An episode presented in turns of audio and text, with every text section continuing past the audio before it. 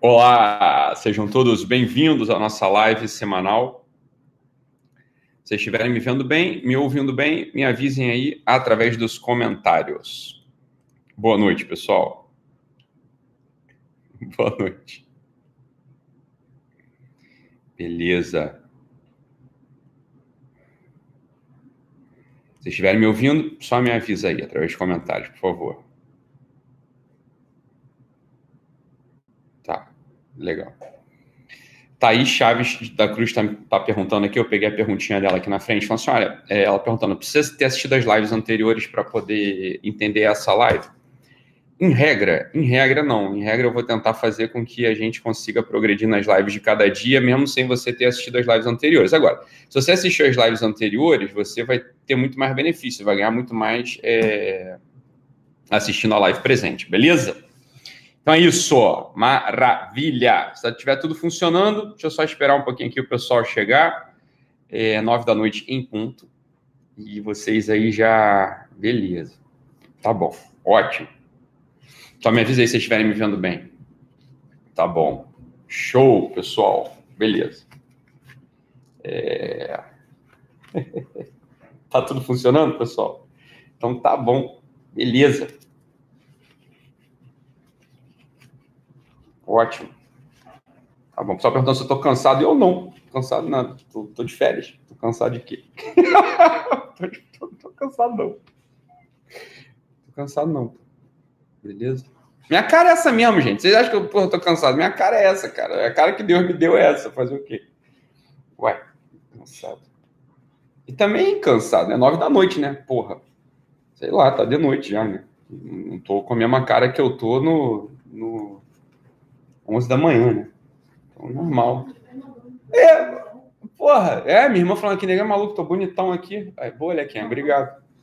Porra, vocês estão loucos. É... tá bom. Bora, vamos lá. Vamos nessa. Olha só. Vamos começar? É... Beleza. Tá bom. Só. Vamos lá.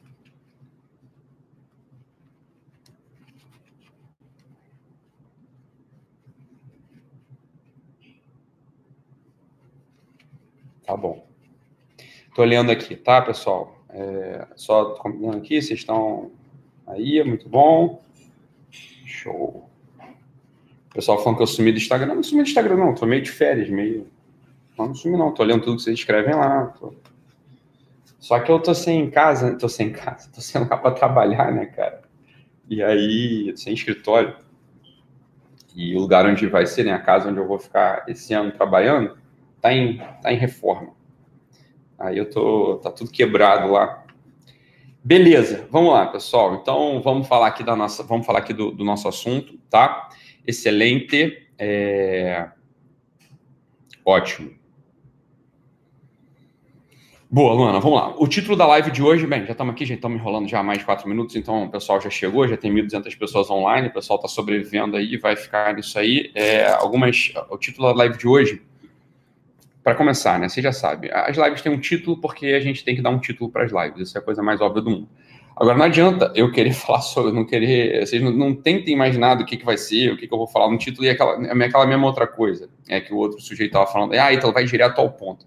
É que aquela coisa é a seguinte: olha, os assuntos que a gente trata aqui, eles são tão separados do nosso imaginário que não adianta eu ir direto ao ponto. Se eu for, direto, se eu for direto ao ponto, acaba que o pessoal não entende nada. Só que aí você faz, faço um grande preâmbulo, explico, explico, vou com calma, vou desenvolvendo os assuntos, vou mais que desenvolvendo os assuntos, eu vou abrindo o olho, vou dando para vocês as ferramentas de percepção para quando eu enunciar a coisa vocês poderem pegar, tá? Se eu começar a enunciar a coisa de cara na largada, simplesmente é a mesma coisa que nada, vocês não pegam simplesmente. Hoje de manhã eu estava conversando com uma pessoa, pessoa que é muito querida, maravilhosa, uma pessoa muito inteligente, na verdade, muito, uma inteligência muito prática, né?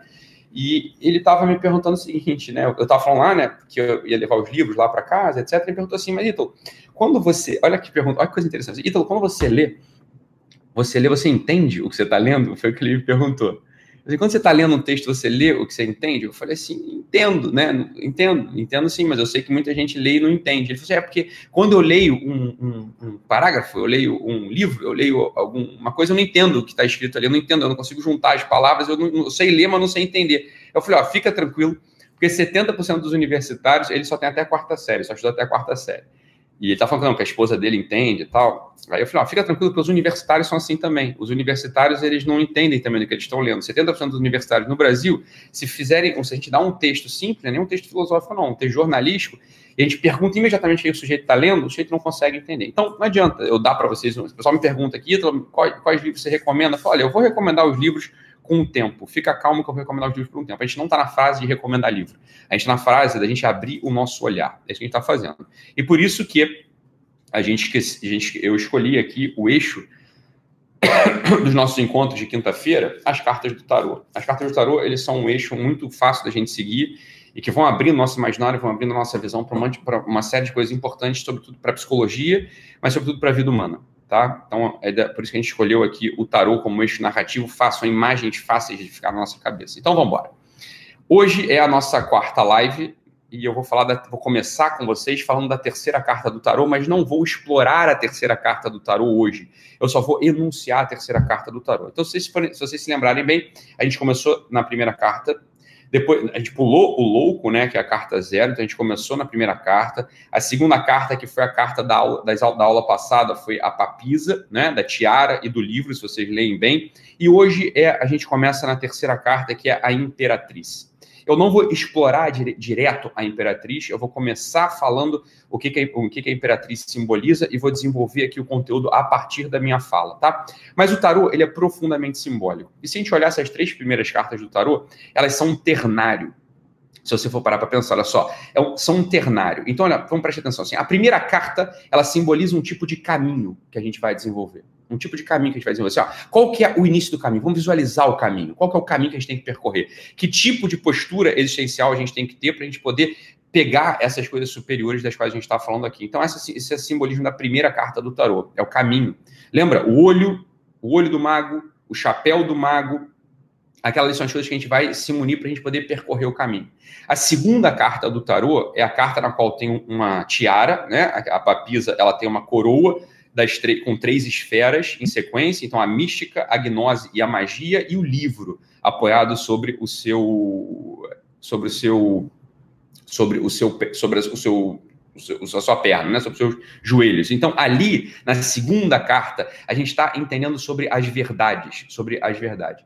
Como é que a gente chega até as verdades? Ora, querer começar pela verdade, direto pelo livro, vai ser justamente um caminho de fracasso. Porque se a gente não faz, se a gente não percorre a mística, a gnose e a magia, aquilo que está, as verdades contidas no livro, elas escapam à nossa percepção e a gente se cristaliza. A gente vira como que sepulcros caiados. A gente vira aqueles sujeitos apegados só à letra da lei. Aqueles sujeitos que são livros ambulantes, mas são completamente desconectados da verdade. Só aqueles sujeitos assim, olha, ele não sabe interpretar uma situação concreta, não sabe interpretar uma situação real. Então, sei lá, o sujeito, ele leu num livro coisas sobre a moral. Ele lê um livro coisas sobre a moral, então ele tem tudo na cabeça lá, tudo sobre a moral, tudo certinho, sabe o que é pecado, sabe o que são os erros, sabe o que são, o que são as virtudes morais. Então, no livro tá tudo bonitinho. A gente consegue, inclusive, fazer até uma prova. Ele consegue até ser professor de filosofia, ele consegue ser até professor, você consegue ser até reitor de seminário, ele sabe dessas coisas, ele consegue até escrever textos bonitinhos no Facebook, ele sabe escrever textos interessantinhos, mas quando a situação da verdade, a situação concreta se apresenta para um canalha como esse, esse canalha, ele só vai fazer o seguinte, ele só vai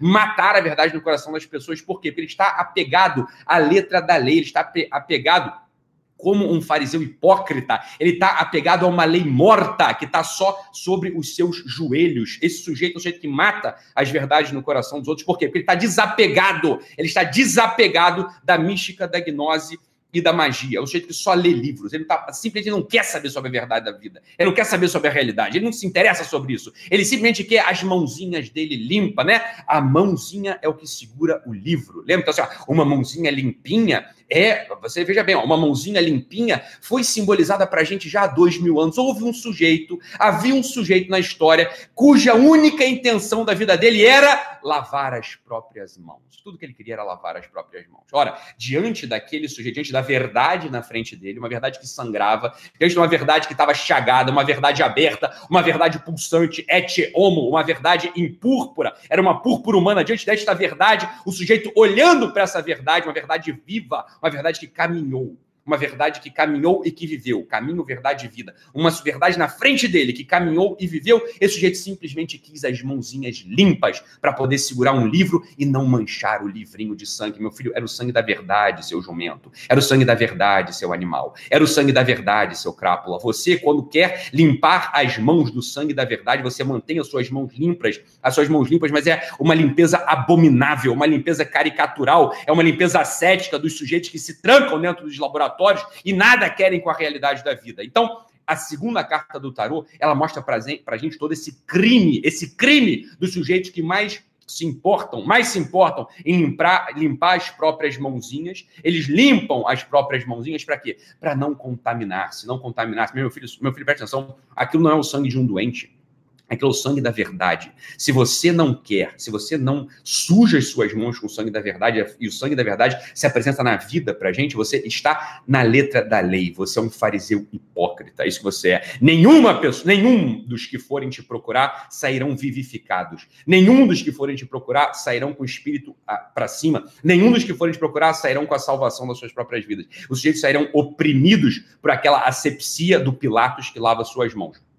Há pessoas assim, há pessoas assim vivendo por aí, cujo único ofício, o único ofício é manter as mãos limpinhas. O sujeito assim, ó, ele caga e alguém tem que limpar o cu dele, porque ele não consegue sujar as mãos. Ele quer só manter a mãozinha dele limpa. Esse, esse, há sujeitos assim. E se a gente desconecta a tiara do livro, que é o assunto, foi o assunto da aula passada, o que, que vai acontecer? Você vai ser um desses sujeitos, sujeito que, cuja única intenção na sua vida é ter as mãozinhas limpas. Isso não é a vida humana. Isso nada tem que ver com a vida humana. Isso é uma vida cibernética, é a vida do computador, é a vida dos livros. Isso não tem a ver com a vida humana.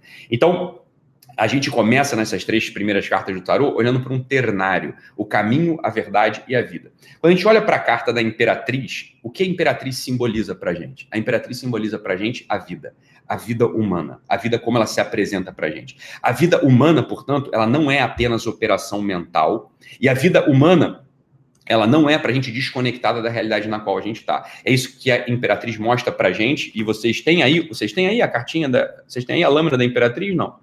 Se vocês tiverem a lâmina da Imperatriz, vocês vão observar com muita clareza algumas coisas bastante interessantes ali. Ela tem um cetro, em regra, né? A Imperatriz ela vai ter um, um cetro na mão e um escudo. Ela tem um cetro e um escudo. O cetro e o escudo, a gente poderia falar longamente sobre esses elementos. É, o cetro, né? Na mão ela tem um cetro, um, um círculo, com, como se fosse um copo por cima e um copo por baixo, e um escudo que fica ao nosso lado esquerdo e na mão direita dela, não é? Assim o escudo que está aí. Esse escudo, em geral, tem uma águia, ele tem uma ave de rapina, uma ave que voa alto. É, em geral, é isso que. Esse escudo, ele, em geral, tem um brasão representar, é, inscrito no escudo. A, o escudo e o cetro, o escudo e o cetro são símbolos de estar instalados na vida estar instalados na vida, e uma hora a gente vai abordar claramente, quando a gente falar, quando, eu for falar sobre o Freud e o Jung, falar sobre os símbolos e sobre a interpretação dos sonhos, todos esses símbolos eles vão voltar para a gente com muita força, com muita clareza, para que a gente possa, de fato, pegar. É, para que a gente possa pegar esse, possa pegar por dentro toda essa simbólica, tanto a simbólica natural quanto aquilo que não é projeção, mas que a gente extrai, a gente cristaliza a partir de uma narrativa uma certa simbólica na, uma certa simbólica das histórias, como eu falei na aula passada. Mas não importa. Importa para a gente é o seguinte: olha só. O que a gente precisa ver aqui para a gente poder começar a nossa. Para a gente poder começar a entender as quatro narrativas humanas hoje? O que a gente precisa começar a ver aqui? Olha só. Você e eu, a gente tá. A gente um dia nasceu, nossos pais falaram com a cegonha, a cegonha trouxe a gente no seu bico, né? E, e você e eu caímos do céu e aparecemos num bercinho, né? Essa é a história de todo mundo que entra nesse mundo. A cegonha, a cegonha nos trouxe. É, entramos no mundo. Entramos no mundo. Quando uma criança ela entra no mundo, e eu, eu, tenho alguma experiência disso, porque eu tenho algumas crianças né, que convivem comigo, no caso são meus filhos, né? Tenho meia dúzia de filhos, então a gente vai vendo que algumas coisas acontecem ali. Quando a criança é muito pequenininha, ela tem por operação básica, ela tem por operação básica simplesmente rejeitar aquilo que a incomoda e aderir àquilo que não a incomoda. Por que, que uma criança chora quando está com a fraldinha cheia? Porque ela está sofrendo um incômodo. Por que a criança chora quando a barriguinha dela está vazia? Porque ela está sofrendo um incômodo. Por que a criança chora quando vai ao banho? Porque a água não está na temperatura que a agrada. A criança, por assim dizer, quando ela é muito bebezinha ainda, a única coisa que a criança vive ela vive nesse par de prazer e desprazer. Essa é a narrativa infantil. Toda criança, até dois aninhos, tudo que ela quer, tudo que ela faz, se baseia nessa chave. Essa é a clave para você entender uma criança. Até um ano e meio, dois, você vai ver assim, você vai para uma criança e fala assim, olha, tudo se baseia em prazer e desprazer. Som alto, barulho, a criança se incomoda. Mudou rotina alimentar, a criança se, se incomoda.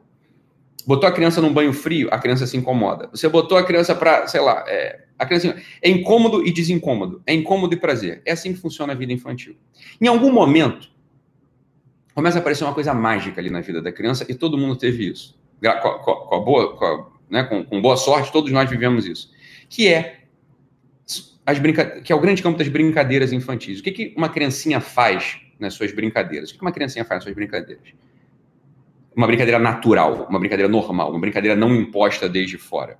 O que, que a criança ela executa nessas brincadeiras? A criança ela encena um personagem.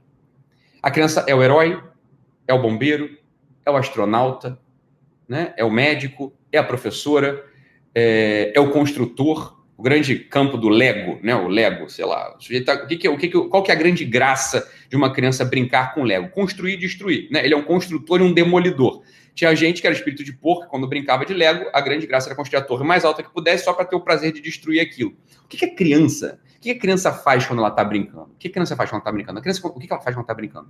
Ela está desempenhando ali, ela está tocando ali na única coisa que a gente pode chamar de instinto no ser humano.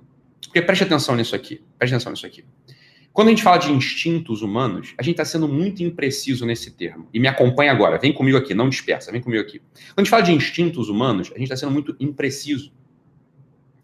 A gente pode falar de instintos animais. Os animais, eles têm algum tipo de instinto, eles têm instinto. Qual que é? Porque, olha só, presta atenção, vem comigo aqui.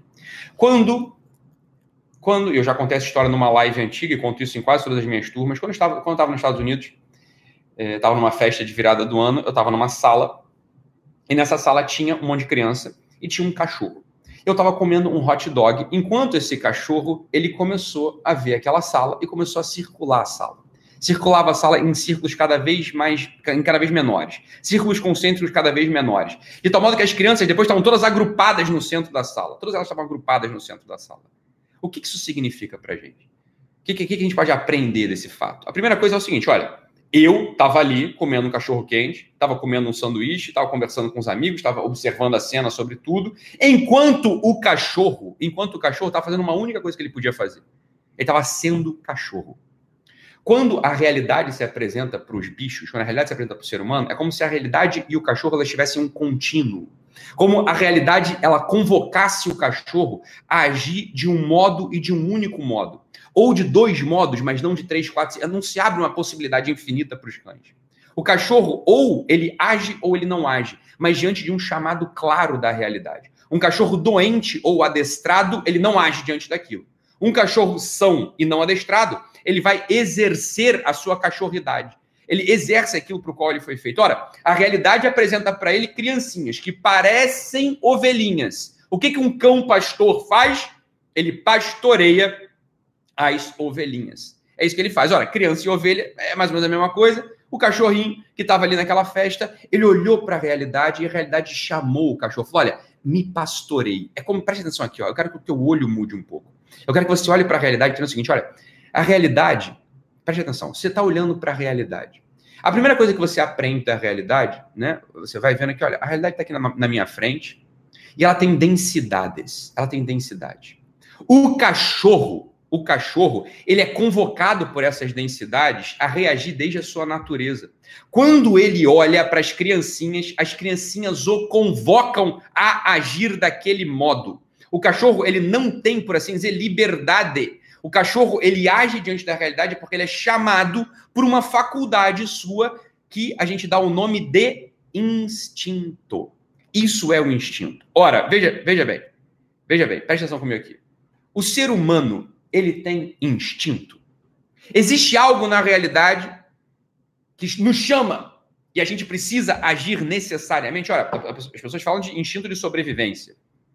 O ser humano tem instinto de sobrevivência? Essa é uma pergunta. Fala, olha, o instinto de sobrevivência no ser humano, ele é muito dificultoso da gente conseguir definir, é, a gente conseguir definir, precisar, localizar, ah, o ser humano tem um instinto de sobrevivência. Olha, todo o fenômeno dos mártires políticos, por exemplo, sujeitos que morrem, que morrem pela fé num ideal, ou os mártires religiosos, sujeitos que morrem por uma fé religiosa. A realidade é imperativa ali, ele vai sangrar, ele vai perecer, ele vai ser degolado. E, no entanto, ele abdica disso tudo e age livremente, age segundo o que ele quer. O instinto de sobrevivência, basta um exemplo para que você veja: olha, não tem instinto de sobrevivência. O homem é livre até diante disso. Até, di até diante do martírio, da morte, o homem é livre para escolher: é, eu quero isso. Ou então não quero isso. Tanto faz, ele escolhe o assunto. Então veja, mesmo o instinto de sobrevivência é muito dificultoso no ser humano. Outro instinto que as pessoas pegam e falam assim: não, esse aqui o homem tem, o instinto, o instinto da reprodução, o instinto sexual. Ora, a gente sabe que, que não é assim. Qualquer pessoa que olha para sua própria vida, veja, olha, para o sujeito chegar a se reproduzir, a ter uma relação sexual, mesmo hoje, que é coisa, uma coisa bastante fácil no nosso tempo, é tão complicado, é tão dificultoso. Nós não somos coelhos, não somos cachorro, né? Nós não somos cachorro. Bem, o cachorro é o seguinte: olha, você tem um, é, há um macho, fé, um macho em idade, em idade viável e uma fêmea fértil, eles cruzam.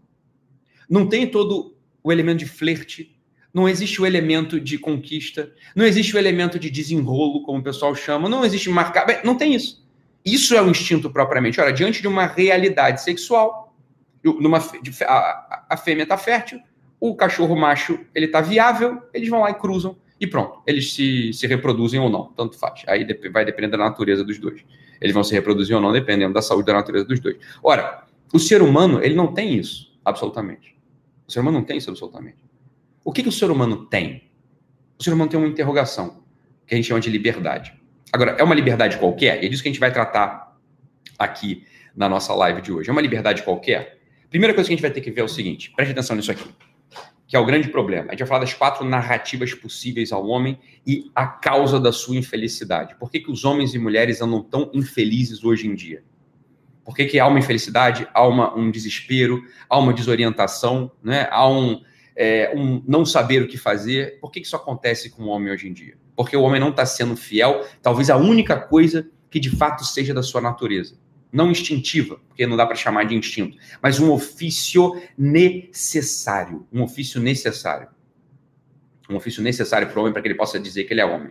Então, a primeira coisa que a gente vai ter que ver para a gente poder entender o enquadramento das quatro narrativas possíveis, e aqui você vai precisar ter calma para me acompanhar, para a gente poder entender os quatro, as quatro narrativas possíveis, a gente vai precisar entender o tamanho do mundo. Uma primeira coisa que a gente vai precisar observar na live de hoje é o tamanho do mundo. Esse mundo no qual a gente vive. Esse mundo no qual a gente vive, as pessoas mais simples ou mais simplórias, ou que nunca foram chamadas a ter uma certa abertura de olho, elas vão, vão entender essa, esse mundo que a gente vive por um mundo material. Olha, Ítalo, é, o mundo ele é material. Sei lá, eu, eu acabei de jantar aqui, né? Eu jantei e botei as coisas para dentro. Eu botei o quê? Eu botei carninha, botei arroz, botei feijão, botei a comida num prato, peguei os talheres, cortei o franguinho e comi. Né? Existe uma materialidade no mundo. É assim mesmo. Essa é a pergunta que a gente tem que fazer. A gente não pode ser trivial, não pode ser vulgar. Porque a gente está diante de vidas, a gente está diante da nossa vida, a gente está atendendo a pessoas, a gente está num consultório, então a gente está lidando com nossos amigos, com nossos filhos, a gente está lidando com nossos pares. A gente não pode ser trivial no tamanho do mundo. Porque preste atenção. Se eu vou desenvolver uma história, a primeira coisa que eu preciso saber é o seguinte: qual que é o cenário dessa história? Qual que é o cenário no qual se desenvolve a minha história? Eu preciso saber isso. Porque se eu não sei qual é o cenário, os cenários possíveis para eu desenvolver a minha história, eu vou estar imputando várias narrativas possíveis. Eu não vou estar vivendo várias as vidas possíveis para mim. Então, essa é a primeira pergunta que a gente se faz. Esse mundo que eu vivo, ele realmente é um mundo só material? A primeira coisa que a gente pergunta. A primeira coisa que a gente vai perguntar para poder entender as narrativas possíveis e a gente chegar aos quatro tipos de narrativa possíveis ao ser humano. A primeira coisa que eu vou fazer é o seguinte: olha, quando, quando eu pego, quando eu pego esse charuto aqui, né? Quando eu pego esse charuto e eu vou acendê-lo, eu já falei disso em algum momento também, eu vou acendê-lo né? Eu vou acender, eu vou queimar a ponta do charuto. Olha só, olha, olha a operação que eu estou fazendo. Nenhuma dessas coisas, nenhuma dessas coisas, nem o, nem o isqueiro, o maçarico, nem o charuto, nem, olha para cá. Nenhum deles, nem o charuto está queimado e nem o maçarico está com a chama para fora. Então, olha a operação que eu fiz. Em primeiro lugar, eu usei uma faculdade chamada cogitativa, ou estimativa, ou razão, que é um outro nome para essas faculdades. O que, que eu fiz? Eu olhei para esse isqueiro, eu olhei para esse isqueiro, e aqui nesse momento não importa se é por causa da minha memória, se não é por causa da minha memória, não importa. O fato é o seguinte: esse isqueiro, ele me chamou a algo, ele me lembrou de algo, ele me lembrou o que ele é. Ele me lembrou o que ele é. Ora, ora, ora, ora. O que ele é? Preste atenção nisso aqui. Isso aqui é um ponto central para a gente entender a aula de hoje e já logo na largada eu vou falar disso. O que esse isqueiro é? Preste atenção. Ele é materialmente agora? Ou quando eu olho para esse isqueiro, o que ele me lembra sobre ele é que ele tem uma função de isqueiro. Olha a diferença entre uma coisa e outra. Preste atenção. Esse isqueiro, esse acendedor, ele não tá com a chama para fora. Ele não tá aqui. Deixa eu ver que a Siri entrou aqui. A Siri tá querendo falar. Esse acendedor, ele não tá com a chamazinha para fora. Agora tá. Mas antes não tava. Mas eu sei que esse isqueiro, ele serve para acender as coisas. Eu sei que esse isqueiro, ele serve para acender as coisas. Quando eu olho para esse isqueiro, e não importa aqui, presta atenção, mais uma eu falo. Aqui para a gente é relevante isso. O fato é o seguinte: a presença do isqueiro é presença de algo, é presença da função dele. Esse isqueiro é presença da função que ele exerce. Então, essa é a primeira coisa que a gente pode já ver no mundo.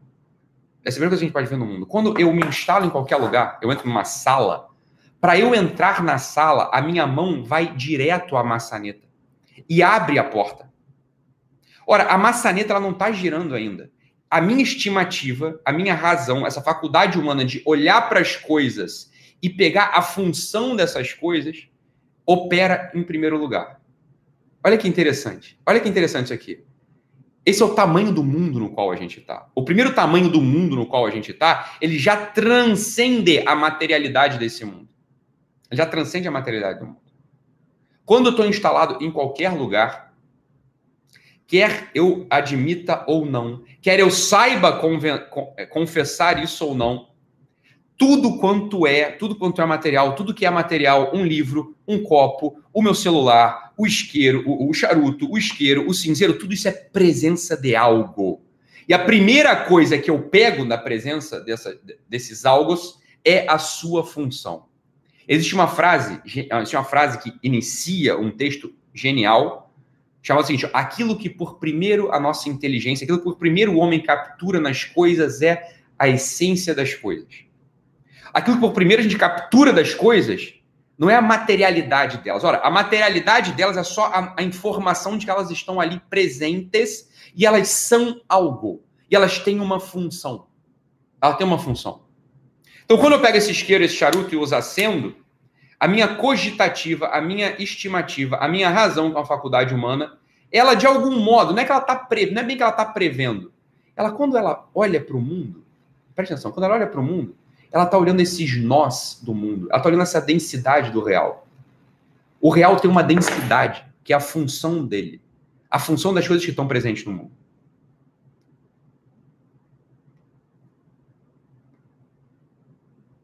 O professor Olavo explica isso maravilhosamente quando ele fala para a gente do conceito dele chamado círculo de latência.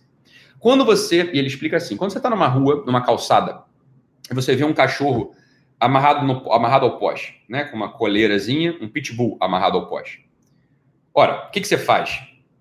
Você tá, o pitbull está amarrado ao poste, sem focinheira, você está passando diante dele, o que, que você faz? Ó, a primeira coisa, primeira coisa é o seguinte: esse mundo que você está vendo, esse mundo que você está vendo, o cachorrinho, pá, naquela cena.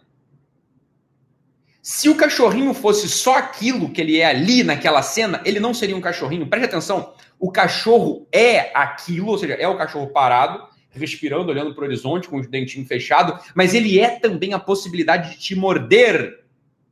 Ele é também a, a possibilidade de te morder, a possibilidade de avançar em você. Ora, se ele não fosse isso, ele não seria um cachorro. Dito de outro modo, tudo quanto é, é aquilo, é aquela presença material imediata.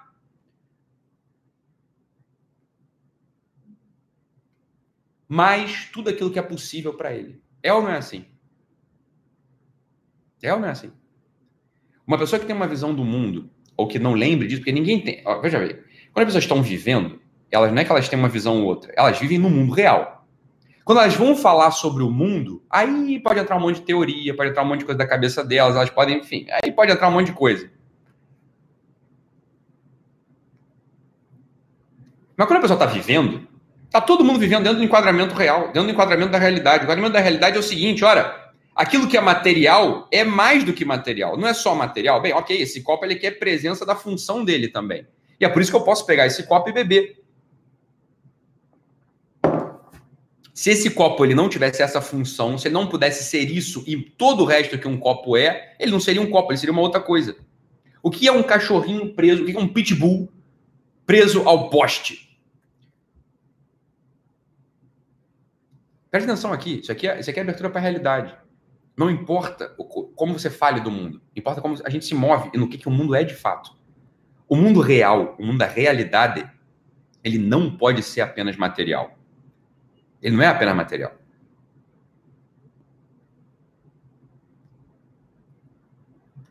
O mundo da realidade é tudo quanto você está vendo e tudo quanto aquilo pode ser. Isso é a realidade do mundo. Isso é a primeira coisa que você tem que ver. Olha, então, veja bem. Quando a gente está falando o seguinte, olha, para o ser humano, para o ser humano viver, ele precisa narrar, ele precisa contar a sua história. Isso é uma coisa que a gente já falou e fala aqui de novo. Uma história vale, uma, uma vida vale quando ela é contada. Para que uma vida tenha valor, ela precisa, ter, ela precisa ser contada. E aqui, quando o pessoal fala aquelas histórias assim, ó, isso, aqui, isso, é, isso é a frase do Gusdorf. Quando o pessoal fala assim, ah, a grama do vizinho é sempre mais verde do que a minha.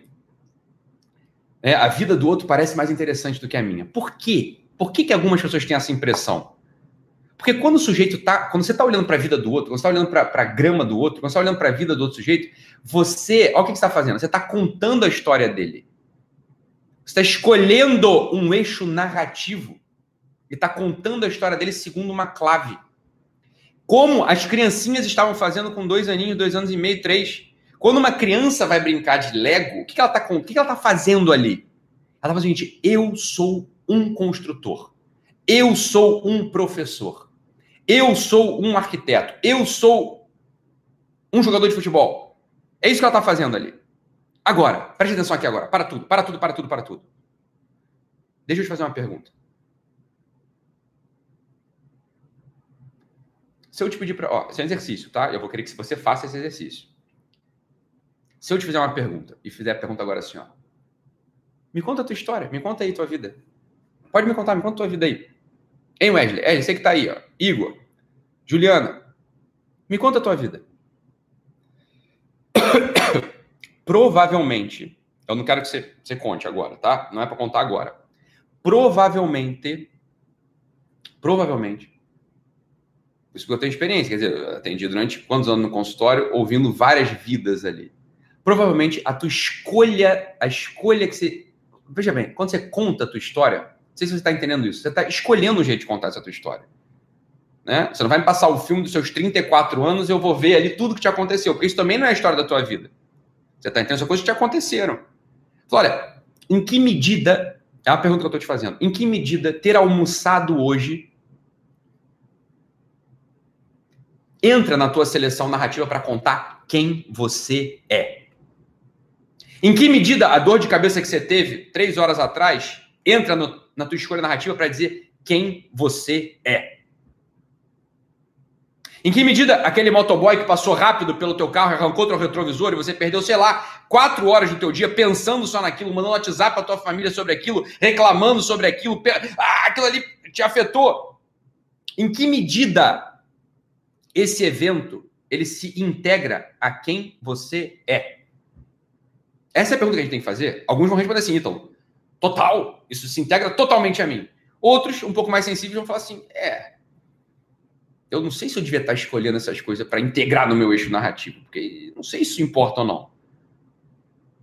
E essa é a porcaria da pergunta que a gente faz. Quando a gente olha para a vida do vizinho e fala assim, ah, a grama dele é mais verde do que a minha. Por que, que você está falando isso? Porque a vida dele, como você está contando uma história, a vida dele parece fazer mais sentido do que a tua. Quando você olha para a vida do vizinho e fala assim, ó, ah, a vida dele parece fazer mais sentido do que a tua. É nesse sentido, é nesse sentido quando a gente olha para filmes por exemplo, a história do Pablo Vittar, ou do Pablo Vittar, o pessoal escreveu Pablo Vittar aqui, do Pablo Escobar. Vocês viram Narcos? Vocês viram Narcos?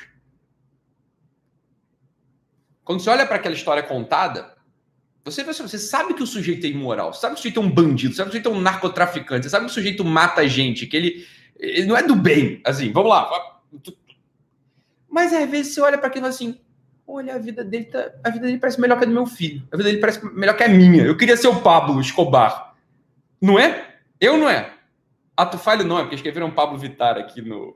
aqui no eu tava lendo, que alguém falou do Pablo Vittar, do Olavo falou do Pablo Vittar. Não é verdade? Às vezes você olha para um vilão, para um crápula do cinema e você fala assim: puta vida. Você não tá falando puta vida. Presta atenção, deixa, deixa eu te ajudar.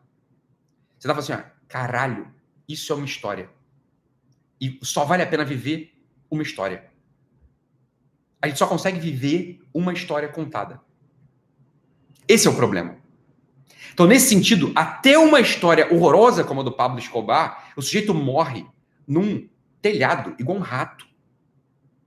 Até um sujeito desse, né, que explode carro e mata gente inocente. Até uma bosta de uma história. Isso, Lobo de Wall Street, até uma bosta, um cara drogado, cocaína, é, termina com. Até isso parece melhor do que um monte de vida. Uma vidinha assim, ah, nunca fez mal para ninguém. Nunca, não roubou, não matou. Só que assim, ó, essas vidas cuja a chave de seleção é não roubei, não matei, elas, você olha para elas você tem vergonha delas. delas. Elas assim, isso não é decente.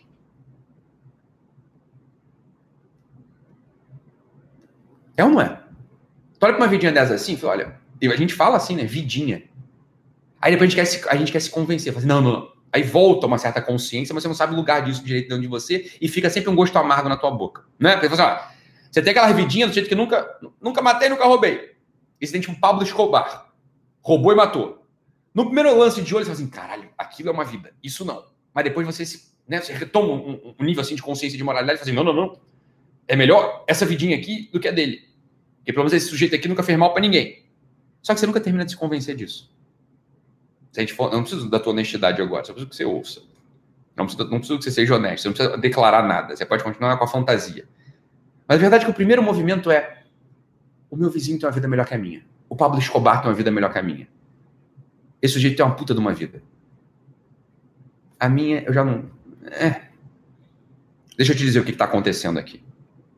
O Pablo Escobar a grama do vizinho, o teu primo, o teu primo, eles são para você uma vida externa à sua. De tal, presta atenção no que eu vou falar. De tal modo que quando você vai tentar entendê-los, quando você vai tentar entendê-los, falar sobre eles, das duas uma. É sempre assim. Ou você fala sobre um aspecto externo, físico, claro, é muito feio, é muito bonita, não tem braço, então, assim, um aspecto externo muito marcado. Mas como a maior parte das pessoas não é isso, não é isso que você está olhando para elas, isso também não, não, engana por muito tempo, não te confunde por muito tempo, você, para falar de uma outra, para você poder falar da pessoa, você vai ter que contar minimamente uma história sobre ela. É sempre isso. É sempre isso.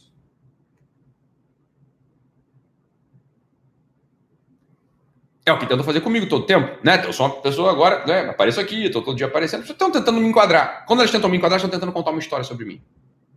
Né? O coach católico, o charlatão, o gênio salvador de almas, o guru, não é isso?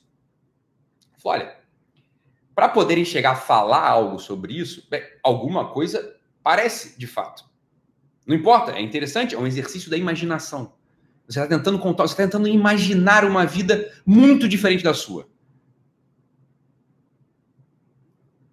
Então você vai se apegar àqueles símbolos e vai projetar na vida do outro. Isso é assim, é assim que faz mesmo. É assim que a gente tenta fazer. Você pode ser feito de forma honesta ou desonesta. Isso pode ser motivado pela inveja, pode ser motivado pela admiração, pode ser motivado pelo, pela, por uma curiosidade sadia, pode ser motivado por desejo de destruir o outro. Aí é várias histórias. E daí vem as narrativas tão malucas, né?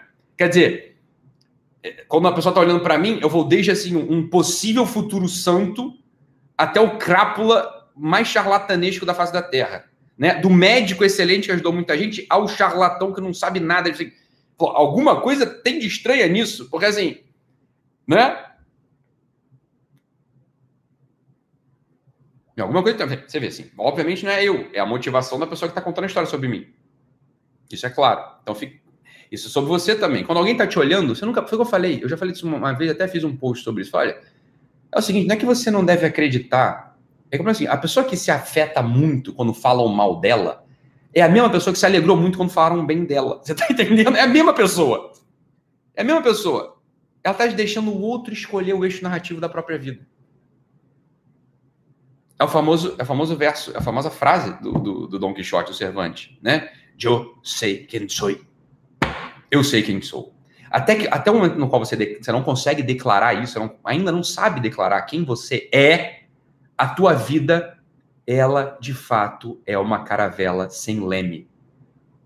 É uma caravela sem leme. Você vai para onde soprar mais. Então, se de fora sopra, se sopram ventos bons, positivos, animados, é para lá que você vai. Se sopram ventos monstruosos, desgraçados, terríveis, o nevoeiro, é para lá que você vai. Daí a pergunta central que eu te fiz alguns minutos atrás. Quem você é? Me conta a tua história. Me conta. Quem você é? Se eu te perguntar agora, André Lene, Emília, Iago, me conta a tua vida. Se você. Presta atenção no que eu vou te falar agora, hein? Se você não é capaz. É, é verdade isso que eu estou dizendo. Se você não é capaz de contar a tua vida em uma ou duas frases, você não tem um eixo narrativo. Você tem peripécias. Ah, eu sou um filho de Deus. Deixa eu te entender. Deixa eu te explicar uma coisa. É que filho, meu amigo, pode ser de qualquer modo. Não é? Isso é uma peripécia. Filho. Assim, ó, você está entendendo que isso não significa nada? Assim, filho de Deus. Olha, é, é que filho, a gente já viu filho de tudo que é jeito, né? Tem um filho que é bonzinho, tem um filho que é doente, tem um filho que ajuda o pai, tem um filho que vai espolhar todos os bens, tem um filho que vai dormindo, jogando videogame o dia inteiro, tem um filho que. que... Então, assim, você entende que isso é uma peripécia da tua cabeça? Isso assim, ah, é um, é um elemento externo. É um enquadramento externo. Ítalo, mas ser filho de Deus é a coisa mais central da vida de um ser humano. Eu falei, é. Eu entendo o que você está querendo dizer, mas você entende que não é assim? Entende que isso não é um argumento vital?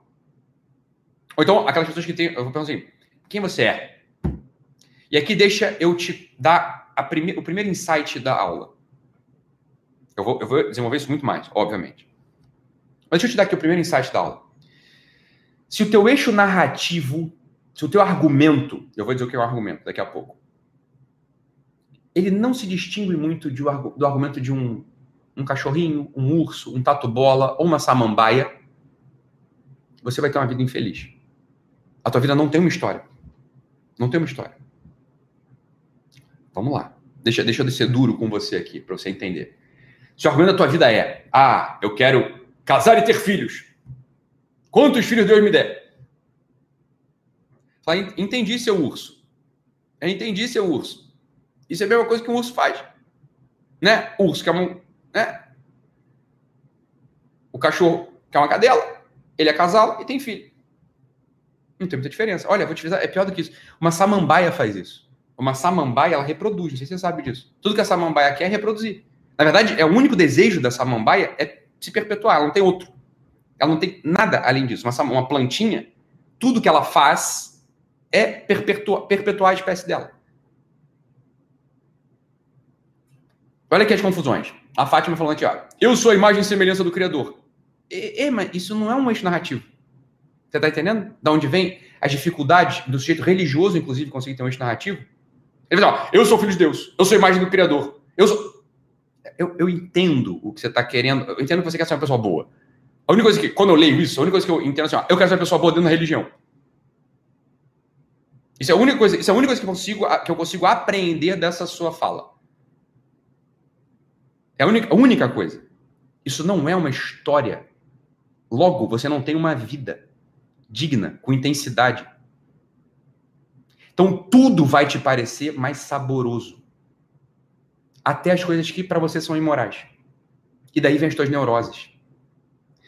Você, por exemplo, você, não estou falando de você mais, Fátima, estou falando de qualquer pessoa que tem religião. Não, as coisas da religião. Só que se você não tem um argumento, se você não tem um eixo narrativo, se eu te pergunto assim, me fala a tua vida. Me fala assim, qual é a tua história? Em uma frase. Você não tem uma vida na mão. Então você vai olhar para aquela moça que você acha imoral, e daí você não pode. Isso que eu falo, rapaz, para de julgar os outros. Isso é muito feio. Você não, você não pode julgar ninguém. É o primeiro lugar. Você não vai julgar ninguém. Você não conhece. Você não sabe nada dele. Mas você vai julgar, porque você julga. E aí você vai olhar para aquela moça que você acha que é meio imoral, mas tá com... só que você está contando a história dela. Então, no, no, fundo, no fundo, no fundo, tu acha ela melhor que você. Mesmo ela sendo imoral e você sendo, entre aspas, a religiosa. O que acontece? Você precisa matar isso dentro de você. Aí você cria um tipo de neurose na tua cabeça. Você vira uma pessoa seca, você vira uma pessoa frustrada, você vira uma pessoa, no final das contas, sem esperança de que isso que você acha que é a religião é caminho de salvação. Olha o que acontece com 99% dos religiosos hoje.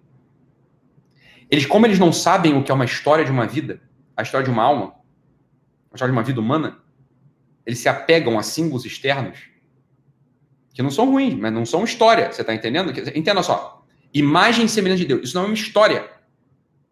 Logo, isso não tem substância humana. Entende? Isso tem uma substância humana. É a mesma coisa eu quero ser bom. É que assim. Isso não é uma história. Isso é uma peripécia. Isso é um dado da história que pode aparecer ou não às vezes.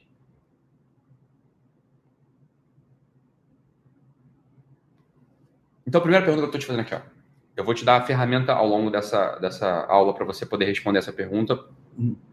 Você tentar responder essa pergunta. É assim, ó. Qual é a tua história? Quem você é? Quem você está vivendo? Essa é a primeira coisa que você precisa responder. Se você não sabe dar essa resposta, ah, temos uma esperança enorme para você. Porque é por isso que as coisas estão bem bagunçadas. Tu não sabe. Entendeu? Então isso é ótimo. Você vai dizer, ah, Ítalo, eu tô há 40 anos, eu, eu tenho 40 anos, eu não sei responder isso. Eu falei, que bom. Porque se você soubesse responder e tua vida tivesse assim, falou, mau sinal. Como você não sabe responder, excelente. Por isso que não, isso não tá boa a coisa. É por isso que a coisa não tá boa. É porque tá meio bagunçada, as coisas mudam, você é meio instável, vai cada hora para um lugar. Não, não sei muito fazer.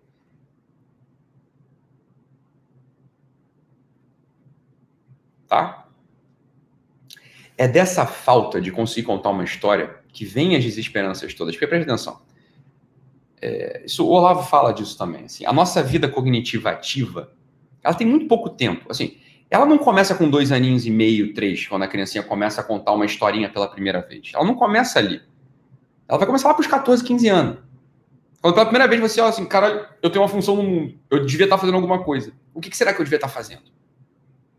Ela para os 14, 15, 12. Aí fala, olha, quando eu falar dessas coisas assim, eu, a menos que eu fale, tem uma, da, tem uma idade. Quando eu não falo que tem uma idade, pode ser qualquer idade em torno disso, tá? Então não seja implicante. Não, não é com 15, é com 12. falei, tá bom, é isso que eu tô querendo dizer. Mas tem um momento ali na adolescência, na puberdade, na entrada na, na adolescência, que o sujeito ele, ele olha para ele fala assim: eu acho que eu tenho uma história que já não é mais a história do bandido, do mocinho, do jogador de futebol, é uma história minha. Até o momento no qual você está brincando de casinha, o que é brincar de casinha? O que é brincar de casinha? Você está inventando uma vida que não é tua. Né? Isso, é, isso é muito importante para as crianças terem isso. Na verdade, é só isso que importa em, em educação infantil. A criança está ali brincando de casinha, está brincando de boneco, está brincando de mocinha, está brincando de bandido, está brincando de professora, está brincando de diabo que for. Mas tem um momento que ela, ela começa a notar que Papai Noel não existe. E fica numa fase ali meio no vazio. As brincadeiras já não me preenchem mais. Eu não consigo mais brincar direito. Não acontece isso na vida infantil. Por que, que a gente para? Por que, que a gente não brinca? Ah, Ítalo, eu brinco. Ah, entendi. Entendi. Mas a maior parte dos adultos não brinca mais. Você não brinca. A gente brincava quando a gente era criança. A gente adorava brincar. Mas tem um momento na vida que você deixa de brincar. Você fala assim, ó. Eu acho que eu sirvo para alguma coisa. Ou eu devia estar contando uma história. Só que você não sabe que história é essa. Você não sabe que história é essa. A gente não foi educado a isso, miseravelmente, monstruosamente. Ninguém ensina mais para ninguém. Você não sabe quais são os eixos narrativos. Você não sabe quais são os eixos narrativos possíveis. Então você vai começando a querer inventar vida. Você não sabe o que você tem que fazer. E aí, nessa fase, né? 14, 15, 16, você está ali dois anos tateando esse conflitinho e chega para você uma pergunta que mata, que castra a maior parte das pessoas, que é o seguinte: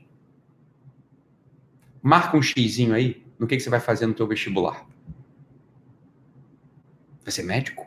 Você vai ser contador? Você vai ser advogado? Você vai ser. O que você vai fazer? Vai ser técnico? O que você vai ser? E aqui é a primeira confusão. É a primeira confusão. As profissões do nosso tempo, elas não são profissões cristalinas. Elas não são profissões cujo argumento vital esteja dentro delas.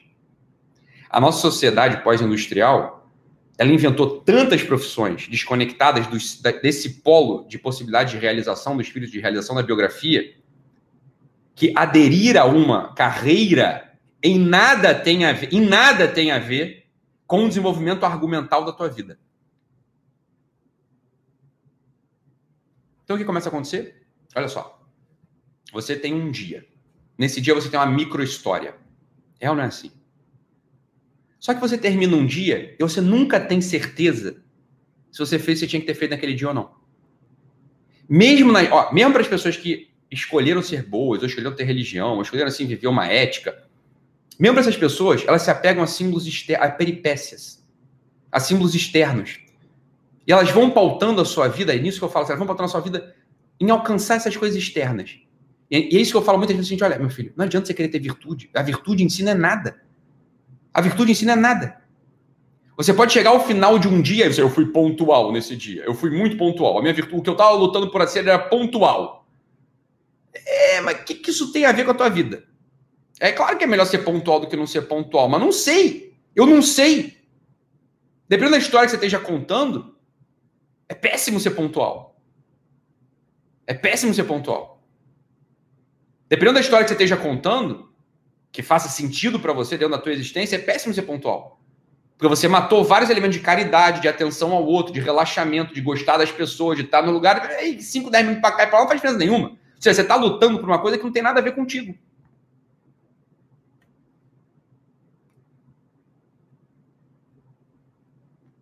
A primeira pergunta que o sujeito tinha que se fazer era: qual é o meu eixo narrativo? Então é isso, é desmotivador mesmo. A Patrícia falou, é óbvio que é desmotivador. É, é, o grande, é a grande loucura do sucesso hoje em dia. Né? Vou te ensinar a ter sucesso. Eu posso te levar a ter sucesso. Eu falei, é, é que sucesso, o que, que é isso?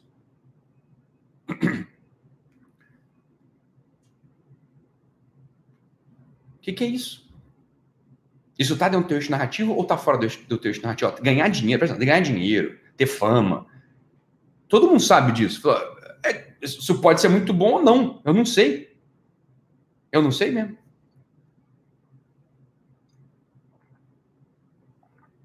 Então, o que acontece com o adolescente ali? O adolescente, ele escolhe uma carreira ou não, tanto faz, porque dá na mesma. Ou ele escolhe porque ele passou, ou ele não escolhe porque ele não passou no vestibular, ou ele vai fazer um curso técnico porque a mãe mandou, ou não vai fazer. Não importa, importa o seguinte: ele tem um primeiro dia ali, então ele se perguntou pela primeira vez: o que, que eu deveria ser? Que, que eu deveria fazer? Eu sei que eu não brinco mais de casinha. Mas você entende? Olha, presta atenção. O ser humano, a única coisa que ele faz na vida é contar uma história. A única coisa que ele pode fazer. Porque isso é a vida dele. Qual que é a substância da vida humana? A substância da vida humana é narrativa. É a história que você está contando. Ele nota que ele não tem mais uma vida ficcional infantil e ele precisa contar agora uma história instalada na realidade. Mas ele se frustra num dia, aí ele se frustra no outro dia, aí ele não completa a vida no terceiro dia, ele não completa a vida no quarto dia. Por que, que ele não completa as vidas? Por que, que ele não completa essas microvidas chamadas dias, a vida cotidiana? Porque ele não sabe a história que ele está contando tudo é um sem sentido monstruoso, sem fim. Mesmo para um sujeito que está até sendo bonzinho. Veja bem, um sujeito que não tem um eixo narrativo claro, ele nunca vai ser bom. Ele vai ser sempre bonzinho. É, assim, dentro assim, da normalidade humana, eu não sou bizarro. É isso que ele está falando. Dentro da normalidade humana, eu não sou bizarro. Mas isso não preenche ninguém. Todo mundo sabe disso.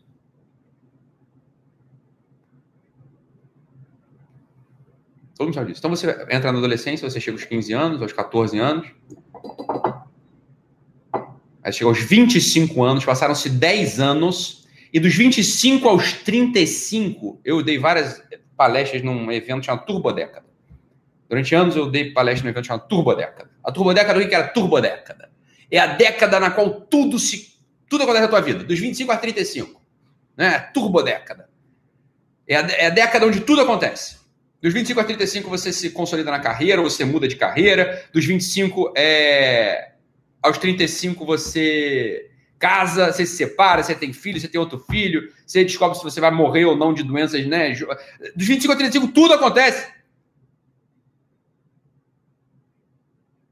Mas preste atenção. Você entrou nos 25 já tendo experimentado uma outra década, dos 15 aos 25 uma década de frustrações diárias. Frustrações diárias. Eu não sei o que eu vim fazer nesta porra. Tu chega nos 25 anos, olhando para a vida assim, é. Hum. Hum. Dá para viver, eu não vou me matar. Mas também não é que. É, então já sei o que sobrou para mim. Evitar a dor. Ah, você voltou aos teus dois anos de idade. Olha o que está acontecendo contigo. Chegou aos 25 anos, você não acredita mais no negócio chamado narrativa. Você perdeu, óbvio, em primeiro lugar, você perdeu a capacidade de narrativa ficcional. Óbvio, você não é mais o Batman. Você não é mais o mocinho, o bandido, o, o arquiteto, né? o, o mediquinho que você brincava quando você era criança. Você não era nada disso. Você não é mais nada disso, você sabe. Você recua para aquele estado que eu falei, que é aquele polo, prazer e desprazer. Daquela vidinha, ó, do bebê. Você volta assim, você volta a chorar quando a sua fralda tá vazia, cheia de cocôzinho, quando a barriguinha tá vazia, quando você não tá mamando leitinho, né? O que é o grande fenômeno da gourmetização no nosso tempo? Olha, diante de uma falência narrativa, vamos gourmetizar tudo para tentar fazer com que essa história não doa tanto. Não vai doer, não pode doer. Porque se doer, é, todo mundo quebra, todo mundo deprime. Todo mundo fica ansioso. Todo mundo desiste. Então a gente precisa gourmetizar tudo, porra. Vamos gourmetizar tudo. Porque se o sujeito entra na vida adulta mesmo, com algum dinheirinho, e ele não experimenta esse tipo de, de, gourmetização, ele acaba, a vida dele acabou. Por que, que a vida dele acabou? Porque ele está há 10 anos tentando contar uma história, ele não sabe, ele não consegue. E nesse sentido, o sofrimento não ajuda em nada. O sofrimento, ah, não, Ítalo, é porque o pessoal tem vida muito fácil, quero ver se sofresse mesmo. Nada, você vai, ó, sujeito, sujeito pobre, pobrezinho, vai, o pobre, o pobre da favela, o favelado lá. Tem nada de bom na vida dele, materialmente falando. Nada de bom. É uma bosta, o ar-condicionado não funciona, aí eh, não se veste direito, a água nunca tá muito boa, é, fica tentando fingir que, é, que tem roupa boa, mas é tudo meio desconjuntado. Também é, é tênis que não combina muito com a bermuda. Com, com a... Ele sabe disso. Aí tem que finge que tem dinheiro com o tênis caro, mas também tem que ficar pegando o ônibus. É uma bosta.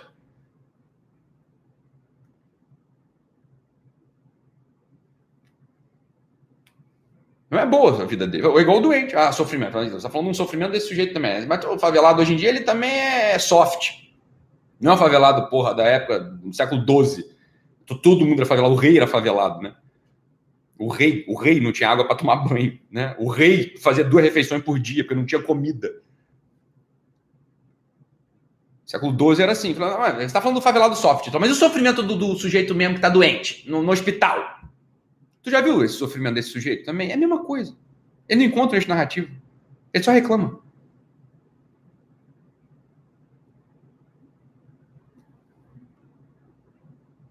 Ele encontra isso narrativa. Ele, ele, é, o sofrimento, presta o sofrimento não cura. O sofrimento também não cura. O sofrimento não é a resposta para isso. Não vai adiantar.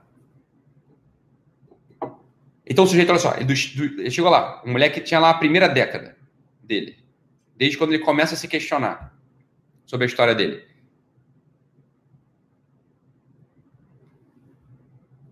Aí ele chegou aos 25 anos, com uma desesperança brutal, de tarde para diante. Ele não declara. Por que ele não declara? Ele olha para o mundo e fala assim: é que esse mundo nem é tão ruim. Ele fica constrangido de declarar. Ele olha para o mundo gourmetizado. Ele fala: mas é que dá para aproveitar. Ó, as meninas estão todas querendo dar, os homens estão tudo querendo comer, as comidas são boas hoje, tem água quente para tudo que é lado, tem ar-condicionado em tudo que é canto, hoje ônibus tem ar-condicionado. Eu não posso reclamar. A vida não deve ser tão ruim. Eu que não devo estar sabendo fazer direito. Porque você olha para o mundo externo e fala, está tudo organizado. Você vê só, a gente está no mundo. O mundo é muito mais generoso. Eu falo essa coisa também. O mundo é muito mais generoso do que a gente podia pedir. O mundo é muito generoso para a gente. Não tem nem tem 70 anos que teve a Segunda Guerra Mundial. Ah, o mundo caiu, ruiu, acabou tudo. 50 milhões de mortos, barbárie para tudo que é lado, tudo destruído, esperança no saco. Tá, tá tudo de pé de novo. Então você olha para o mundo e fala, é, não é tão ruim. Então é uma outra dissonância que se cria. Você é instalado num mundo que aparentemente não é tão ruim, tão ruim, mas você não sabe o que você está fazendo aqui. Os dias eles vão se atropelando. Eles vão se atropelando. E aí você chega aos 25 anos, você precisa escolher. Você entra na turbodécada. E o que, que você faz, meu amigo? Você se apega a todos os símbolos externos de sucesso. Ou você tem uma desesperança e brutal. Me fala, foda-se, eu não quero. Você é um tipo de hippie possível hoje. Você é um tipo de hippie.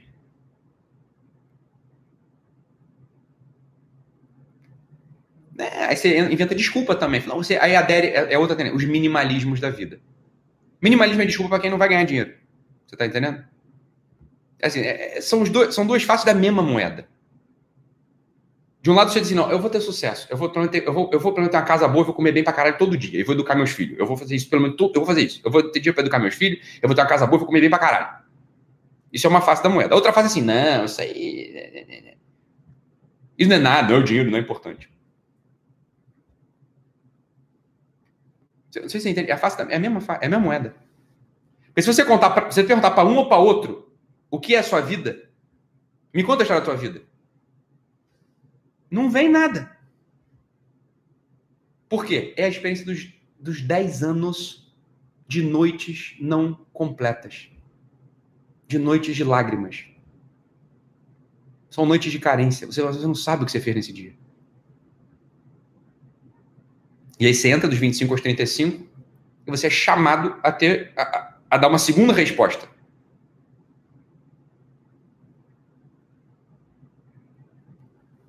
Você já dá uma segunda resposta. Bem, agora você é adulto, meu amigo. Você não estava brincando de casinha, agora você precisa responder. Aí, aí é ladeira abaixo. Assim, o que, o que é a epidemia dos 40% da população com ansiedade e depressão hoje em dia? Entre outras coisas, essa é uma das explicações. É isso aí, minimalismo é a gourmetização da pobreza. É, é um tipo. Dá para ver, dá ver desse jeito também. Aqui, João Vitor falando, é, são 3.600 dias, 3.650 dias, né? 10 anos. São 3.650 vidas ali. É. É isso aí, João. Assim, ó, não dá para contar uma história. É isso que você chega à conclusão. Não dá para contar uma história, só que você não está falando assim, você não sabe direito. Então, mas é isso que está acontecendo com você. Ah, eu perdi o único instinto que eu tinha. Aquele instinto que eu tinha infantil de contar uma história que fizesse sentido, né? Eu sou o Neymar, eu sou o Ayrton Senna, eu sou o médico, eu sou o bombeiro, eu sou o astronauta. Olha, aquilo é uma história que faz sentido. Quando você está olhando para uma criança brincando fantasticamente, faz sentido do caralho. Por que, que faz sentido? Porque ela está contando uma história.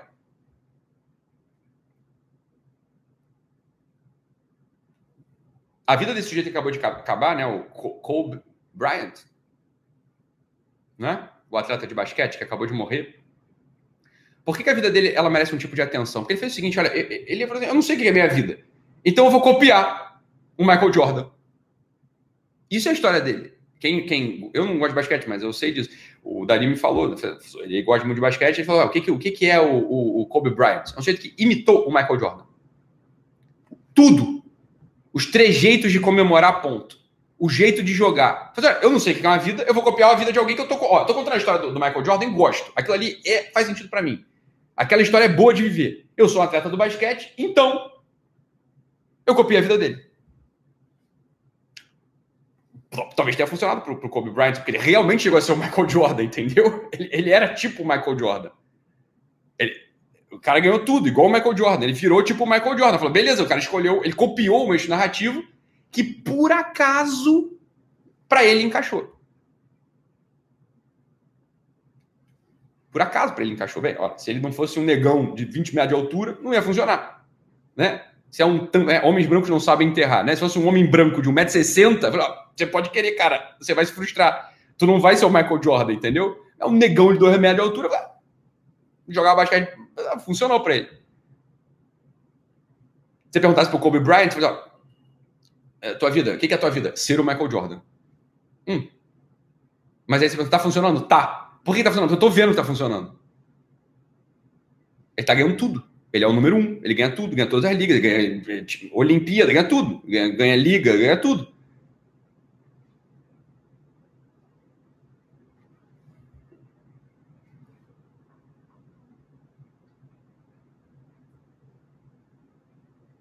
Outra coisa que a gente fala sempre, que é falar, ter uma ah, ter umas habilidades. Eu falo isso, eu falo, cara, meu filho, você não sabe fazer, você ganha umas habilidades e, e, bem, é que isso não é a vida ainda. Isso assim, é o início. Você poder contar uma história que faça sentido, você precisa ganhar algumas habilidades reais no mundo.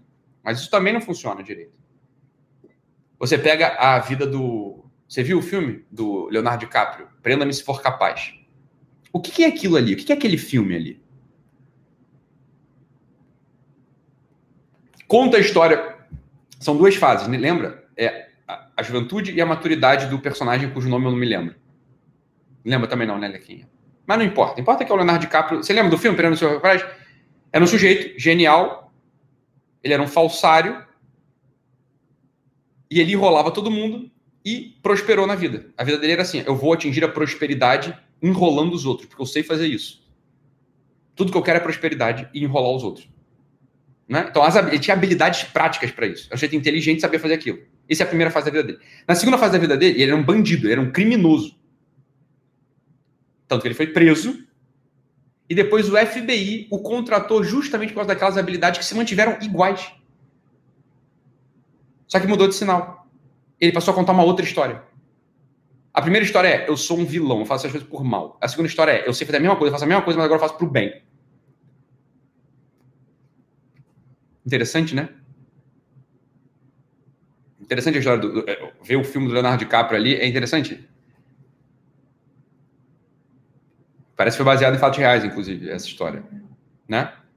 É da mais, da mais, é mais, é mais, mais fantástico ainda tudo, né?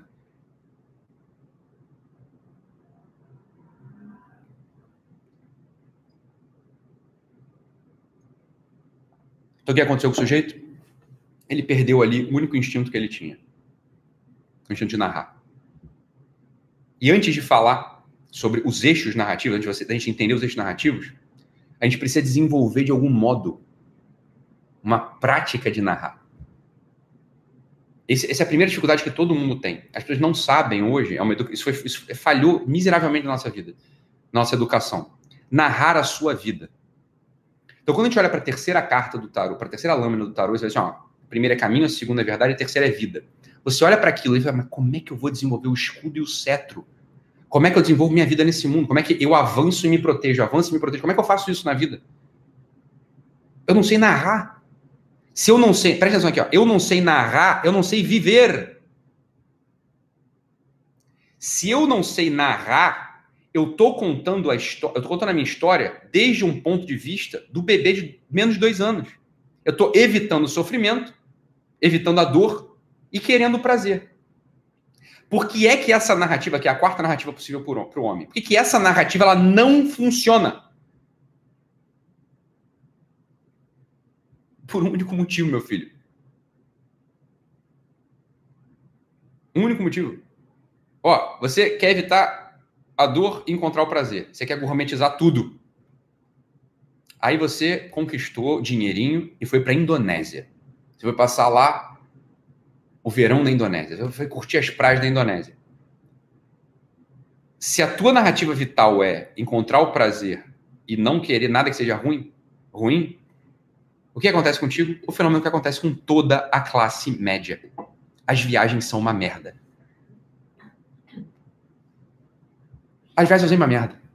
Você precisa voltar da viagem. Não é assim que a classe média faz. Você precisa voltar. A classe média e os ricos também. Você precisa voltar da viagem fingindo que aquilo foi bom. Você, porque, porra, tu gastou um dinheiro que tu não tinha. Você foi exposto a um monte de coisa que você sabe que é bonito.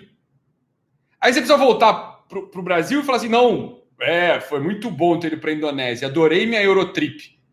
Adorei a costa americana. Mas assim, os dia, o, o dia a dia lá foi um inferno. Foi um inferno. Porque mesmo que você tenha ficado no, no, hotel cinco estrelas, meu filho, não é tua casa, é um hotel. Então, assim, tá sempre manutenção. Mesmo hotel cinco estrelas tá sempre manutenção. A água não funcionou, a bagagem extraviou, o moço não trouxe a carne no ponto que você queria, a comida não te agradava muito, você queria ir para um lugar, teu namorado queria ir para outro, você queria ficar mais tempo preso no lugar, teu namorado queria ver mais tempo outro. Foi ruim a viagem. Assim, é ruim. Não fez sentido nenhum. Não fez sentido nenhum. E aí, Léo?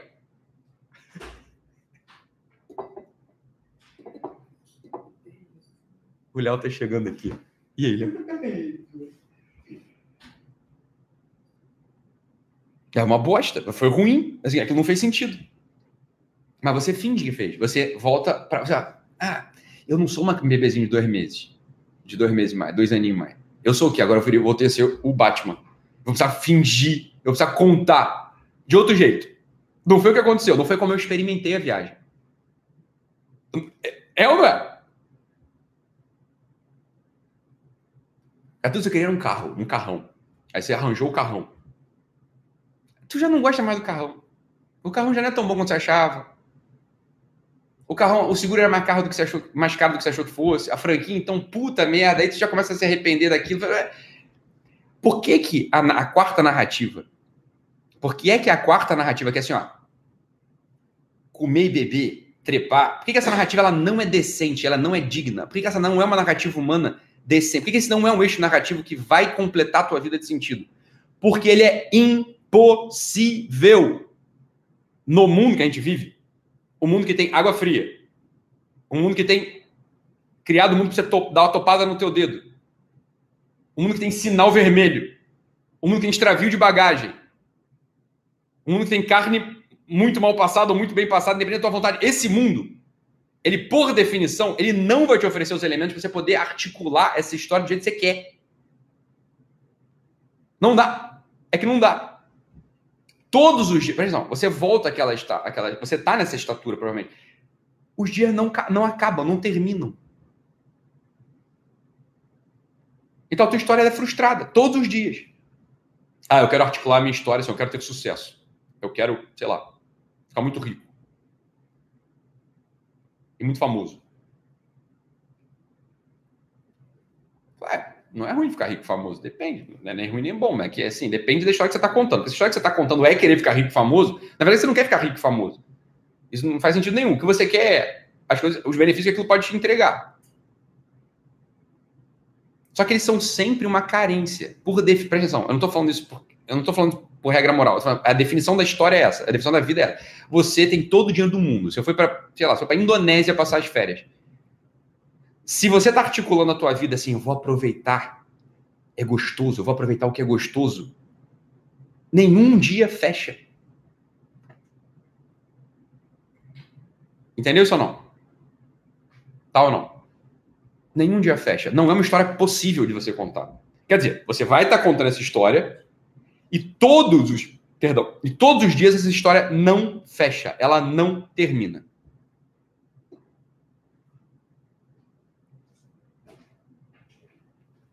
Por isso que eu vou escrevendo alguns elementos aqui. Trabalhe, sirva, né? seja forte. Né? Quem quer ser forte vai ter que entender assim. Para ser forte, você tem que entrar. Você entendeu que não é gostoso. Quando seja forte fisicamente. Não é gostoso ir para academia. Você já desloca um pouquinho, você já entende, assim, tem valores que não são gostosos.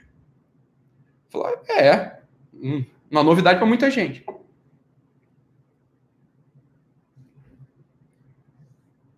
Servir, falou, não é gostoso.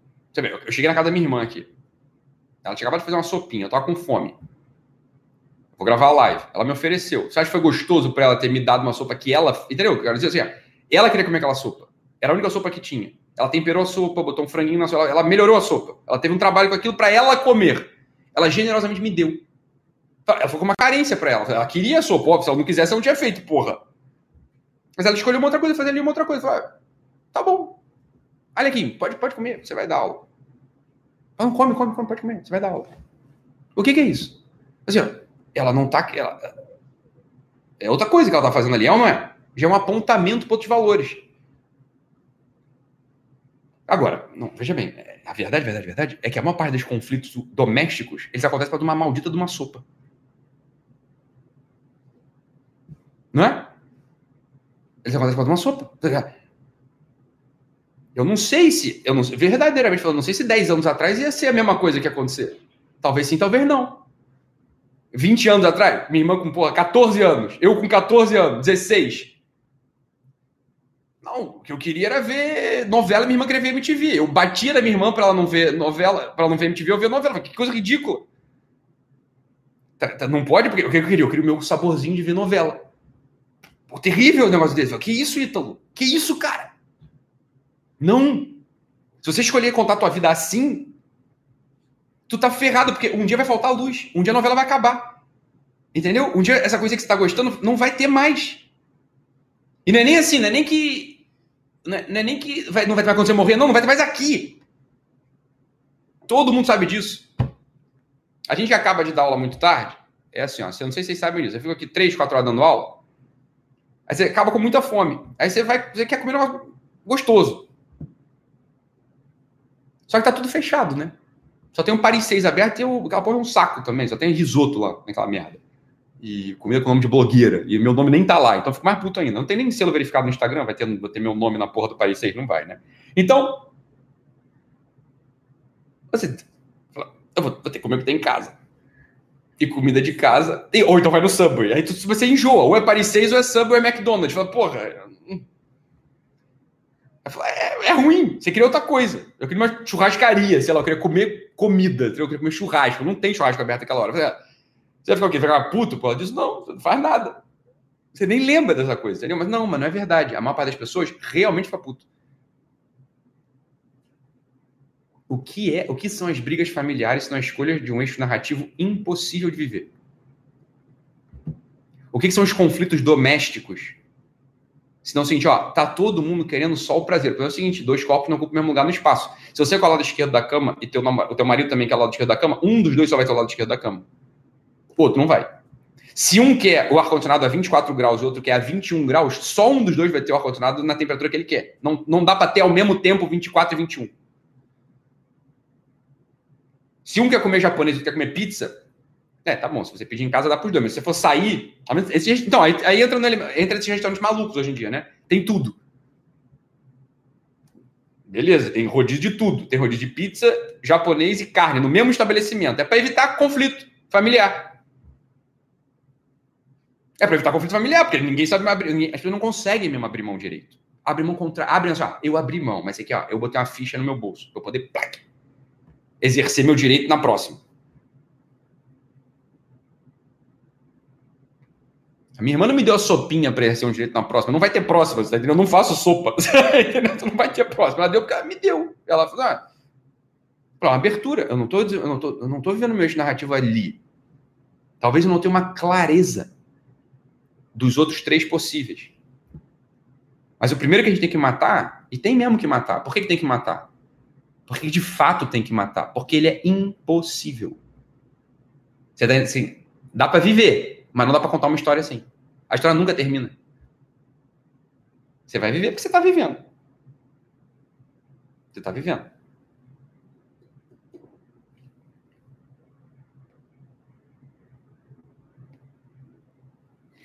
Ela não ofereceu por educação, não. Ela de fato me deu a sopa dela. Ela queria me alimentar para poder gravar uma live melhor, porque ela fez um negócio gostoso. Não foi por educação que ela ofereceu, não. Foi por educação, Lequinho? Óbvio que não foi por educação. Ela deu porque deu. Ela deu porque ela tá dando a porra da sopa para mim. Entendeu? Foi por isso.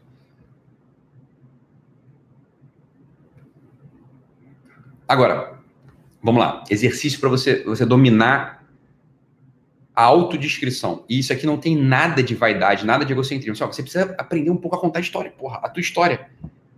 E aí, se eu te perguntar coisas que todo mundo, todo mundo devia saber isso. Todo mundo devia saber isso. Como se conta uma história pessoal? É, ela deu porque ela me ama. É isso. É, é isso. É isso. É exatamente isso.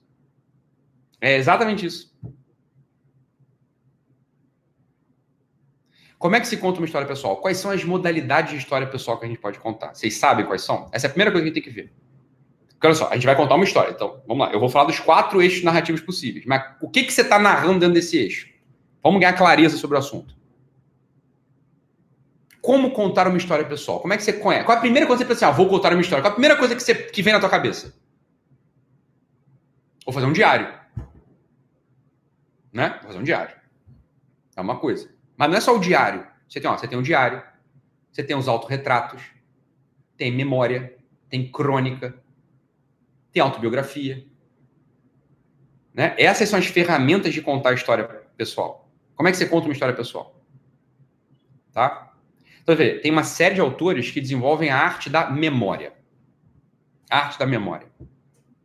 Contar a história, a própria história, baseada em memória. Já vou logo dizer, isso não funciona. Mas pode ajudar. Vai te dar uma clareza, pelo menos. Porque tem uma coisa que é a memória, tem uma coisa na memória que pode ser um grande vilão para a gente contar nossa história. São os esquecimentos e as obsessões. Os esquecimentos e as obsessões são dois vilões para a gente poder encontrar, para a gente poder estar dentro do nosso eixo narrativo.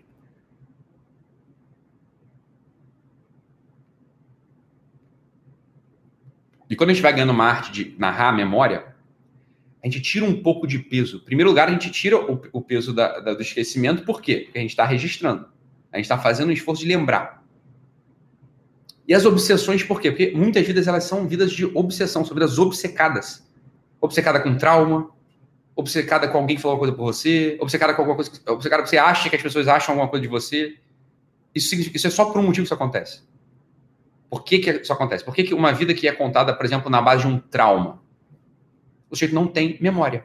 Ele não lembra que outras coisas também aconteceram com ele. Né? Ele fixou a memória só no evento passado. Fui abandonado, fui abandonada. É, fui abusado, fui abusada. É, sei lá. Ele não tem memória. Ele não consegue, ele não lembra mais de nada. Você vê, tem um autor que eu gosto muito, vocês sabem, eu gosto muito, que é o Julian Marias. Né? Julian eu gosto muito. O Julian Marias ele tem um livro de memórias em três volumes. Três volumes de memória. Né? Não serve para nada, na verdade. Né? Não serve para nada. Aquilo ali é um, quase um exercício.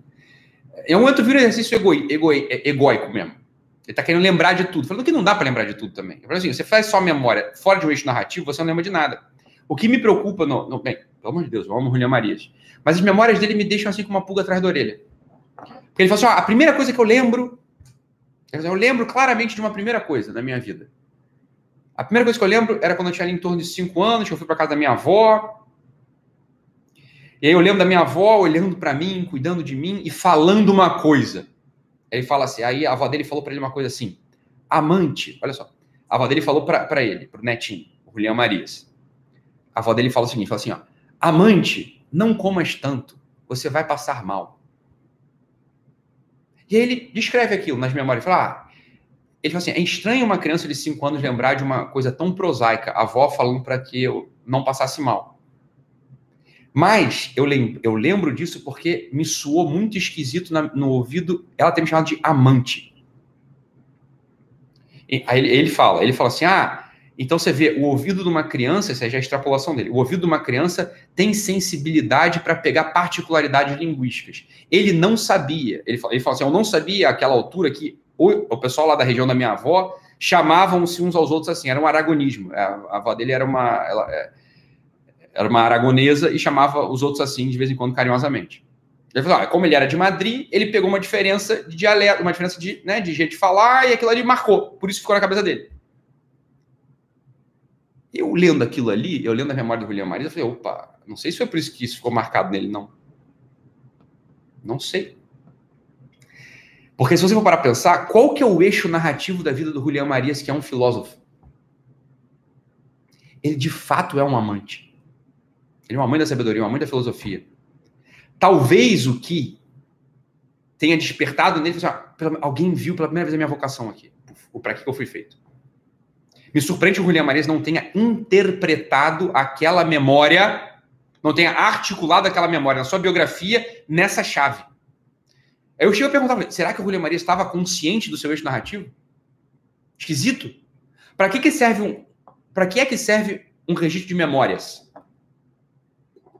Para você articular essas memórias no eixo narrativo. A memória isolada não serve para nada. Então muita gente chega no consultório, a memória isolada, ela é quase um troféu, né? As pessoas adoram falar assim: "Ah, eu lembro de coisas de quando eu era pequenininho". O pessoal adora falar isso. E aí você que não se lembra de nada, você fala assim: eu não lembro de nada. Não é? É tipo assim, a pessoa superior. Ela lembra de tudo. Ela lembra da, da, da casa da avó, ela tinha três anos. Ué, francamente. Tem um cheirinho aqui. Uhum. Francamente, você lembrar da, da, cor da parede da tua avó, da casa da tua avó, quando tinha três anos, você fala, olha, é que realmente, assim, em vidas vazias, em vidas que não tem sentido nenhum, isso parece muita coisa, né? Mas o que, que é você lembrar disso?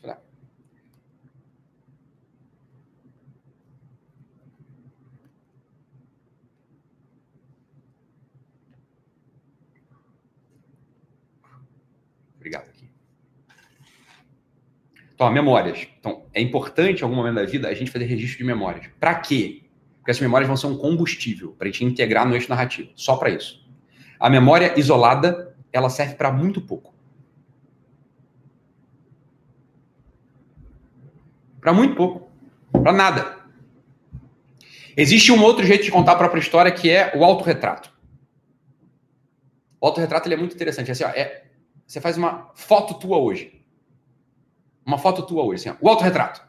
E pode ser um autorretrato cômico, pode ser um autorretrato real, vai fazer uma foto tua. Eu quero ler para vocês aqui o autorretrato que o Graciliano Ramos fez dele aos 56 anos. Deixa eu ler para vocês aqui. Espero que não saia da tela. Saiu não? Peraí. Saiu? Não. Pronto. Deixa eu ler aqui o autorretrato dele vocês pegarem o que é um autorretrato. O autorretrato do Graciliano Ramos, que ele escreveu quando tinha 56 anos. Autorretrato aos 56 anos. Preste atenção. O que, que ele fala? Pega aqui o jeito.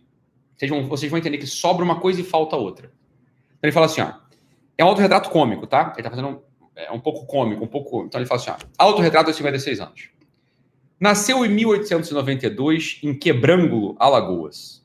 Casado duas vezes, tem sete filhos. Altura 1,75, sapato número 41, colarinho número 39 prefere não andar. Não gosta de vizinhos. Detesta rádio, telefone e campainhas.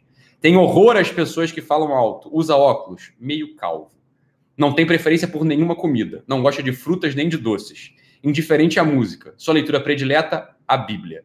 Escreveu Caetés com 34 anos de idade. Não dá preferência a nenhum dos seus livros publicados. Gosta de beber aguardente. É ateu. Indiferente à academia. Odeia a burguesia e adora crianças. Romancista brasileiro que mais lhe agradam: Manuel Antônio de Almeida, Machado de Assis, Jorge Amado, Zé Lins do Rego e Raquel de Queiroz. Gosta de palavrões escritos e falados. Deseja a morte do capitalismo. Escreveu seus livros pela manhã. Fuma cigarros Selma, três maços por dia. É inspetor de ensino, trabalha no Correio da Manhã. Apesar de o acharem pessimista, discorda de tudo. Só tem cinco ternos de roupa, estragados. Refaz seus romances várias vezes, esteve preso duas vezes L indiferente estar preso ou solto. Escreve à mão. Seus maiores amigos, Capitão Lobo, Cubano, Zé Lins do Rego e Zé Olímpio. Tem poucas dívidas. Quando o prefeito de uma cidade do interior soltava os presos para construírem estradas. Espera morrer aos 57 anos. Isso é o, isso é o autorretrato que o Graciliamos fez. Assim, é, é cômico, né? Porque eu espero morrer aos 57 anos. Quando é que você escreveu isso? Aos 56. Assim, é, e alguns acham que ele é pessimista, discorda de tudo. Assim, é, é muito engraçado. Olha, é, é você entende? Assim, ele está tentando pegar uma, uma, uma, inteligibilidade sobre a vida dele. Ele está contando a história dele, de algum modo. Sobram detalhes nessa história. Colarinho 39, sapato 41, 1,75m. É, tá. É, é muito útil se eu quiser te dar um presente, Graciliano. Mas, mas assim. Isso é você? Essa ideia é, eu acho muito engraçado esse autorretrato dele. Eu gosto muito. Porra, eu rio toda vez que eu leio esse negócio. Que também é de uma sutileza cômica muito boa. Mas, olha, isso não tá. Eu vou morrer. Todo, não é que eu vou morrer assim. Todos os dias da minha vida, se essa for minha chave narrativa, eu não vou saber quem eu sou. Você entende que esse autorretrato do Graciliamos, ou ele está falando coisas externas ou peripécias. É assim, ó, quando foi prefeito, soltava os presos para construir estradas. é. Beleza, isso está encaixado aonde? Porque na frase aí ele faz, ó, leitura preferida, Bíblia. Aí três frases depois, é ateu. Fala, Onde é que tá encaixando uma coisa com a outra? É igual você fala assim, não, sou filho de Deus. Mas nas horas vagas eu toco uma punheta. Entendi, cara, é porque uma coisa encaixa com a outra. Eu sou, sou um filho de Deus quero servir a boa igreja. Mas eu também gosto de fazer uma fofoquinha aí também, né? Porra, ninguém é de ferro. Entende ou não? Olha, um, um, jeito de contar a história. Esse é o mais alto que as pessoas chegam hoje em dia de contar a história, é tentar fazer um autorretrato. É tentar fazer um autorretrato. Provavelmente é como você vai começar. Você vai você vê que tá tudo fragmentado na tua cabeça. Tá tudo fragmentado na tua história. Tá tudo fragmentado. Eu no curso, eu ajudo as pessoas a desenvolverem uma ferramenta chamada diário de situação. O diário de situação é um tipo de autorretrato já tendendo a uma certa integração. Eu vou, ter, eu vou pegar assim, ó, é isso aí, Zé Lins. É, Zé Lins, não. É isso aí, Graciliano. Você soltava presos. Mas vamos tentar ser um pouquinho mais agudo. Por que diabo você fazia isso? Quais pontos dessa tua história eles estão integrados? E quais, eles, quais são desconexos, são separados mesmo?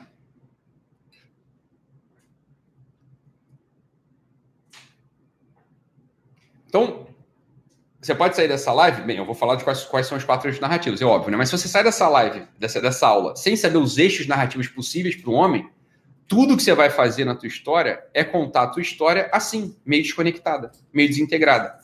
E essa é uma fonte grande de sofrimento. Porque quando você olha para tua história, você vê, não é à toa, ele quer morrer aos 57. Ele tem 56, ele quer morrer aos 57, mas é óbvio, até eu. Até eu. Eu não sei que porra de que, porque eu tô aqui, cara. Eu até sei contar minha história, mas, mas não sabe, não sabe. Você vê, não temos um argumento. A história, essa história, esse autorretrato não tem um argumento ela é fragmentada. Existe uma outra coisa do obsessivo. Eh, algumas pessoas obsessivas, elas têm a tendência acrônica. O que, que é a crônica? É um outro modo de contar. É um outro modo. Olha só, esse, esses relatos de si, eles, têm sempre uma, uma, uma, uma característica em comum. Você sabe quem é o autor. O autor está em primeira pessoa. Né? Então, assim, o diário, o autorretrato, a memória, a crônica, Tá tudo em primeira pessoa. Veja você que curioso o nosso tempo no qual, não sei se você fez vestibular ou não, mas se você fez vestibular, havia um modo excelente para você fazer a redação. Jamais proferir um eu ali dentro. Não é? É sempre em terceira pessoa, assim, eu acho. Era assim, pensa-se, especula-se, convencionou-se. Não é? Não podia? O, professor, o teu professor de redação, que, tinha, que, que, era o sujeito que tinha que ter te ensinado a escrever, ou seja, a contar uma história, ele só te ensinou a escrever uma única modalidade, um texto dissertativo jornalístico. Você não sabe escrever, você não sabe escrever em primeira pessoa, você não sabe escrever.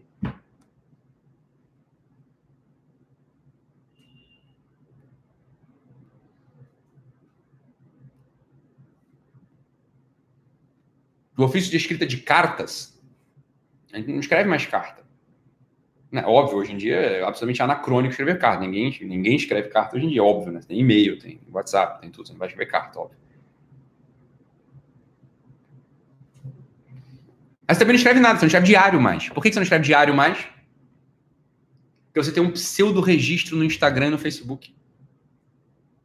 O desejo de manter uma memória e de contar uma história, ele permanece. Ele permanece de modo tão forte, tão fecundo. Isso, isso é o instinto humano. Que o que são essas redes sociais, no final das contas? Você está registrando a tua história ali. Mas é uma história fragmentada, em fotos. Em fotos. Ora, o Facebook que tinha texto, você já não consegue fazer aquilo mais. Ninguém consegue mais. Agora é Instagram, foto.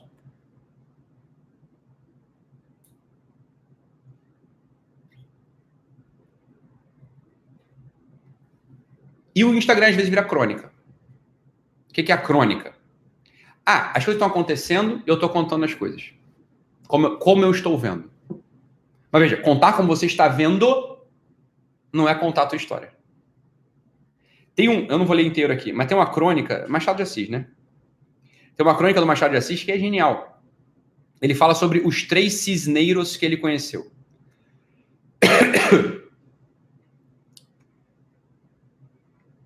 os três sineiros que ele conheceu. Né?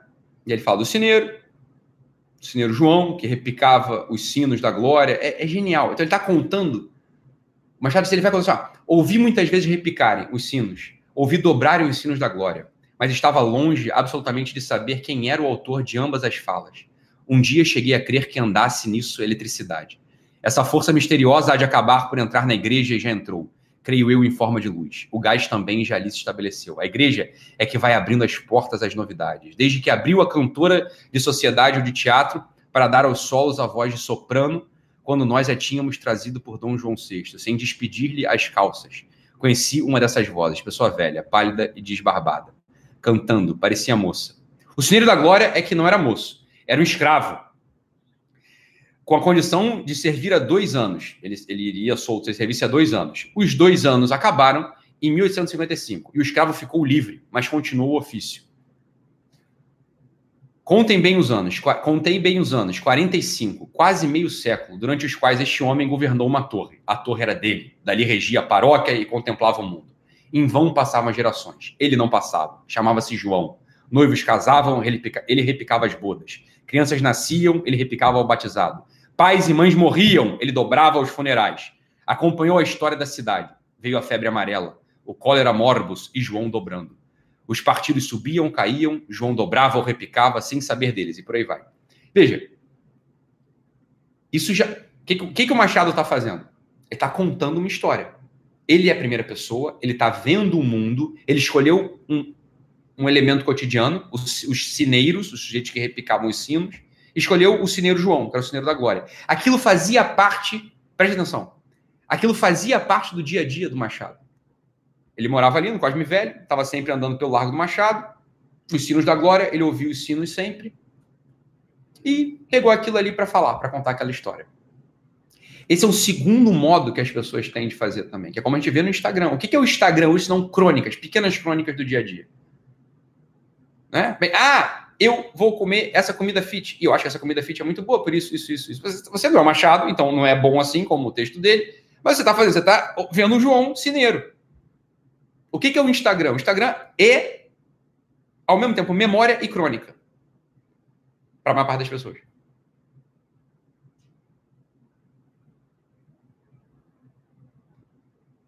É, é, é memória e crônica. É você, você está relatando o Cineiro João. Mas que ou o Cineiro João é a tua academia, ou o Senhor João são os livros que você lê, ou o Senhor João é a tua comida fitness, ou o Senhor João são as roupas que você usa, ou o Senhor João é o penteado do teu cabelo. Veja, isso também não tem argumento. Isso não é vida ainda. Mas olha, não tem nada contra o Instagram, contra o Instagram muito pelo contrário. Não tem nada contra o Instagram. Isso já é um exercício de tentar contar. É assim, ó, é um vestígio daquele teu instinto narrativo. Você está tentando contar uma história. E as pessoas que estão desorientadas estão querendo olhar a história. Deixa eu ver aqui qual a história que parece que faz mais sentido. Por que, que você olha? Por que, que assim, ó, um blogueiro fitness faz mais sentido um blogueiro fitness que é muito fitness do que aquele que não é tão fitness assim? Mas tem umas outras coisas boas também. Porque esse sujeito que é muito fitness, ele tem uma história amarrada, muito bem contada. Então as pessoas olham para aquilo. Eu sou um blogueiro fitness, eu sou forte. Bem, esse é o sujeito que vai ter um milhão de seguidores, 20 milhões de seguidores. Porque ele tem uma história amarrada, bem contada. Você está olhando para aquilo e fala, puta, essa história faz sentido. Você está olhando desde fora. Lembra que a gente falou isso no início da aula? Você vai procurar, é a grama do vizinho. Você procura histórias que façam sentido. Por quê? Porque ali tem vida. Você acha que tem vida. Mas aqui a nossa, a nossa aula não é sobre a vida dos outros, é sobre a tua. Sobre como você entra nessa turbodécada, ou se você já passou, você tem mais de 35, você já passou da turbodécada. E você fala assim, ah, mas eu preciso de um eixo narrativo. Eu preciso, presta atenção aqui, ó. Memória não dá conta. Autorretrato não dá conta. Diário ajuda muito, mas o que dá conta é a autobiografia. Porque quando você lê uma autobiografia, e aí separa as autobiografias boas das ruins. Porque tem muita autobiografia que não é autobiografia, é memória ou crônica. Uma autobiografia, para ser boa, você tem que pegar assim, ó, qual é o argumento dessa vida?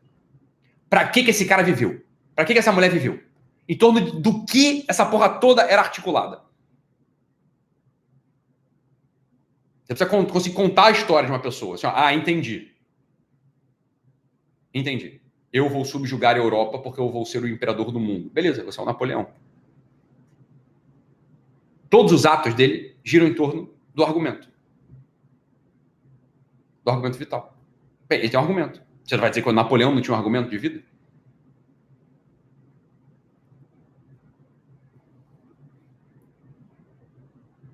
Ah, eu entendi. Agora eu vou ser um sujeito honesto e só vou falar a verdade diante do observador onisciente.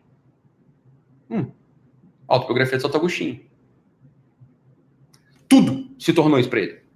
Não tem mais mentira. Você tá entendendo? Eu não vou mais falsear nada. Eu não vou fazer que nem esses, esses padrecos aí falando, ah, eu sou o jeito bonzinho que não sujo minha mão de bosta, porque eu. Não, não, não, não, não. Conta a tua história de verdade, cara. Para com isso. Santo Agostinho conta os crimezinhos dele, os crimes que ele cometia no bercinho. Ele conta aquela história meio podre, meio esquisita, tudo meio, meio, meio maluco. Mas por que que. Olha só, vamos lá. Quando você olha a história do Santo Agostinho, bispo de Hipona, Agostinho de Hipona. É tudo maravilhosamente articulado, mas meio maluco. Não é assim? Você pensa assim, ó, uma pessoa meio. Pessoa que não, não, não sabe o que é uma vida. Tem coisas que não cabem aqui. Não, como é que não tem coisa que não cabe? Isso é a vida dele, então tudo tem que caber. Mas tem que caber dentro de um argumento. O tem um argumento, e é por isso que ele tem uma vida.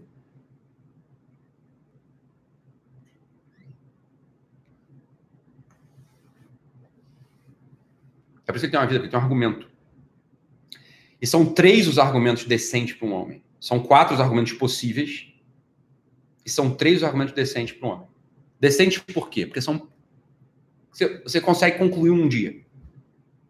Você vai conseguir concluir um dia. E quando você vive anos nesse argumento, você consegue até fazer uma autobiografia. Presta atenção. No início você não vai fazer autobiografia. Não dá para fazer autobiografia. Você só consegue fazer diário. Por que você consegue fazer diário? Porque você consegue fazer com que um dia teu tenha sentido. Um dia pode ter sentido hoje ou amanhã, se você sabe qual é a história que você quer contar. Mas uma autobiografia você consegue realizar depois de mil dias vividos com sentido. Você tem assim, ó, cinco anos vivendo daquele jeito, você tem uma autobiografia agora. Ah, agora eu tenho uma história. E preste atenção. Só uma personalidade madura atrai, convence, muda, reforma a vida dos outros. Uma personalidade viva, madura. E o que é uma personalidade viva e madura? Uma personalidade que conseguiu contar uma história coerente dentro de um argumento. Por isso que achar o argumento é tudo para você entender a terceira lâmina do tarô. Que é só caminho, verdade e vida. Essa é a terceira lâmina do tarô. Só quando você encontra o teu argumento vital,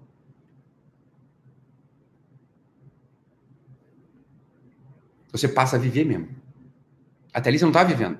Você tem um mau sabor na boca. Você, você não sabe muita diferença entre você e um macaco, entre você e um cachorro, entre você e os outros homens. Lembra que a gente já falou?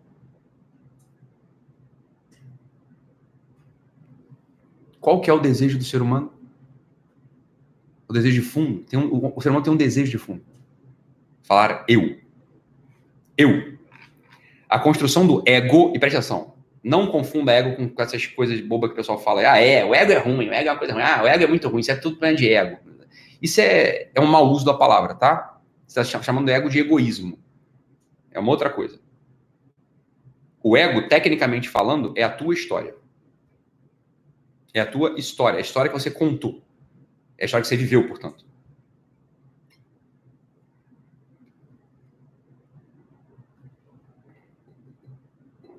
Agora, voltamos ao problema anterior. Em primeiro lugar, como a gente disse, o ser humano é aquele sujeito que deseja falar eu. Ele precisa falar eu. E falar eu é particularizar a sua história. É tornar a tua história própria e não a história dos outros. Não a história do teu vizinho, não a história da tua mãe, não a história. Né? E aqui acontece o primeiro ponto, o primeiro problema da vida. Como você não consegue falar eu, por quê? Você não sabe qual é o teu argumento vital você vira um personagem secundário da vida dos outros. Quando você vira um personagem secundário da vida dos outros, você não está vivendo a sua vida, você não tem um eu. Primeira coisa que acontece contigo, você acha que todo mundo te deve tudo. Você não tem uma vida própria, você vive em função da vida dos outros. E você vive em função da vida cósmica o que é a vida cósmica? Bem, um sujeito que está sempre querendo fugir do, do mal-estar e encontrar o prazer, um dia de chuva é terrível para ele. Um dia de muito calor é terrível para ele. Você se sente um injustiçado. Você se vitimiza. A vitimização, e você achar que todo mundo te deve tudo o tempo todo, é sinal claro de que você não tem um argumento vital. Esse é o primeiro sinal. Isso aqui é diagnóstico da nossa geração. Tá, tá todo, todo mundo se sente vítima. Você vai numa universidade pública hoje, ou numa universidade particular que seja, tá todo mundo achando que o mundo inteiro deve tudo a eles. Né? O grande movimento das minorias. O Estado me deve tudo. O clima me deve tudo. Não pode aquecer, não pode esfriar. Não pode ter gases no, é, no mundo. O que, que é isso? Que loucura é essa? Que tipo de loucura é essa? Assim, ah, é simples, você está olhando para e fala, esses sujeitos não tem um argumento vital. Eles não falam em primeira pessoa. Eles são secundários. Presta atenção. Não é que uma pessoa que fala em primeira pessoa, não confunda. Não é que esse sujeito vai ser presidente da República. Não tem a ver com esse secundário. Não são, não são papéis sociais secundários. É um posicionamento existencial, vital. Ou você está na periferia de si, ou você está no centro de si. É um posicionamento existencial.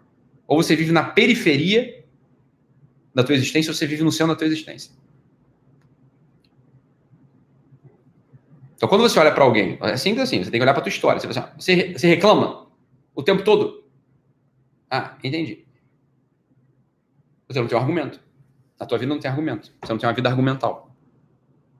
Você sente que o mundo te deve tudo o tempo todo? Você acha que as coisas que acontecem com você são, sobretudo, injustiças? Entendi. Você não tem um argumento vital. Você espera que o Estado resolva seus problemas, que a prefeitura resolva seus problemas, você espera que seu pai resolva seus problemas, você espera que o teu patrão resolva seus problemas? Entendi. Você não tem um argumento vital. Entende ou não? O fundamento da nossa técnica lá do Instagram, né? Trabalhe, se você já não enche saco, né? O mimimi, aquela com vitimismo, ninguém te deve nada. É tentar reposicionar o sujeito no centro dele e não na periferia da existência dele.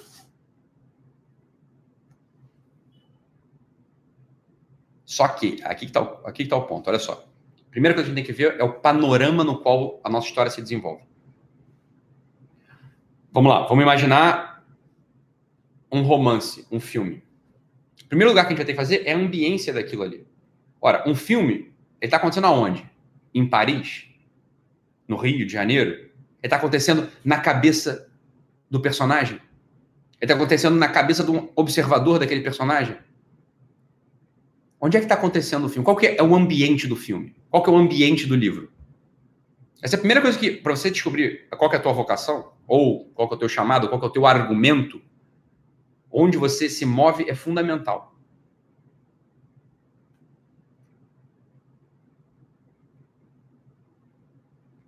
Por isso aquela conversa do início da live. quando a gente está olhando para o mundo, a gente pode se confundir. E assim, ó, copo é copo. Charuto é charuto. Cinzeiro é cinzeiro. Ou você pode ter uma visão falando, o charuto tem uma função. O copo tem uma função. Tem coisa que está para além do copo. Tem coisa que está para além do charuto, que é a função dele. Isso não é material. Você está entendendo? Isso é a verdade do copo. Ora, esse copo, ele é presença de algo. O sol é presença de algo. A árvore é presença de algo. Então, a primeira coisa que o sujeito tem que ver é o seguinte: é um argumento que ele vai escrever. É, o argumento que ele vai escrever, ele vai escrever num lugar. Tá? Ele vai escrever num lugar. O primeiro, a primeira coisa que o sujeito tem que ver é o seguinte: qual é o lugar no qual a minha história vai se desenrolar? Eu vou, não, eu sou o sujeito que quero desenrolar minha história nesse mundo aqui, ó, mais de mais para baixo ou mais para o alto. Eu quero desenrolar minha história no mundo material ou no mundo de significados espirituais.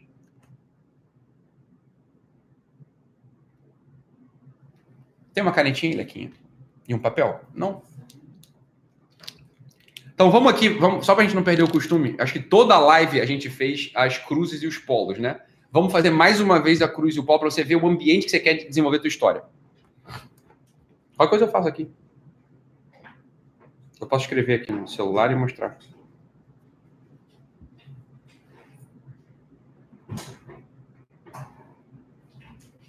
Conseguiu, Léo? Uhum. Show. Obrigado, cara.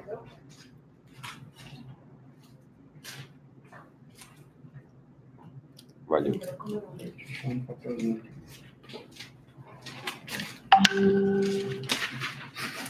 Valeu. Tá bom. Achou aí não? é, tá tudo, tá tudo cheio. Valeu. Obrigado. Vamos lá. Então, só, vamos fazer aqui o, os. Ih, rapaz, caramba.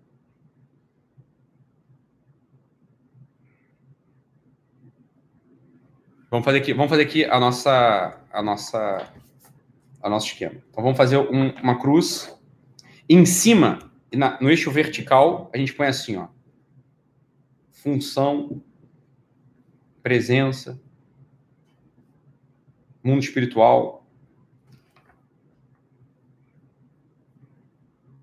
Embaixo a gente põe assim, ó, mundo material.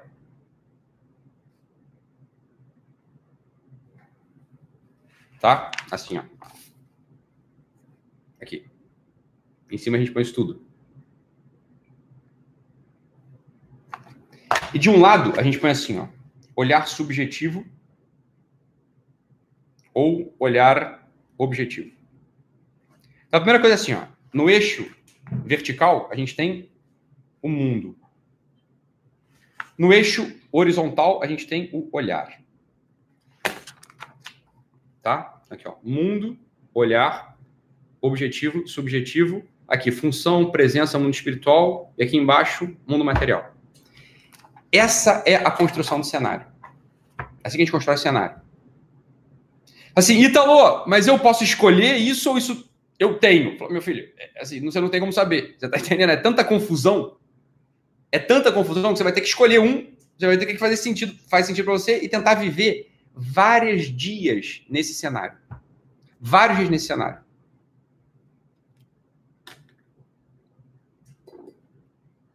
Vários dias nesse cenário.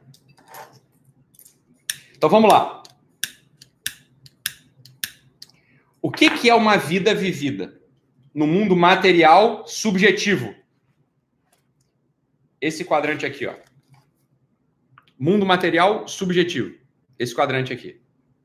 Que cenário é esse? Deixa eu explicar para vocês. Esse é o cenário daquele primeiro eixo narrativo que é imoral, é indigno, que não vai funcionar. Olha só. Eu tô eu tô aqui nesse mundo. Aqui, ó. Tô nesse mundo. E esse mundo não é que ele tem um valor em si objetivo. É assim, ó, é, é como ele me afeta. É como esse mundo me afeta. Todos os desejos que vão surgir, presta atenção, todos os desejos que vão surgir quando você escolhe viver neste mundo são aqueles desejos de evitar o sofrimento e aderir ao prazer. Por quê? Porque a consciência do mundo material em si, ela não é nada para você. É sempre em referência aquilo tá te afet... em referência a você, como aquilo está te afetando. Preste atenção no que eu vou dizer. O mundo material, ele não tem solidez. Ele não tem estabilidade. Então aquilo sempre vai te afetar de modo diferente, dependendo de um monte de coisa. Logo, você não consegue construir um ambiente para desenvolver a tua história.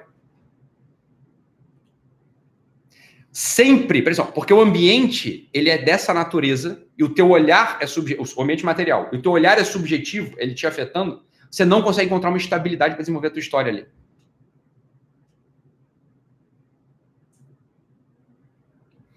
Isso é o que a tipologia de castas hindus chamava de Shudra. Os Shudras, na tipologia de castas hindus, eles se movem nesse cenário. Os Shudras, por definição, são os bichinhos que, coitado. Eles são massazinha de manobra, eles não servem pra nada, coitado. Eles estão sempre assim, ó, acuados, com medo, infelizes.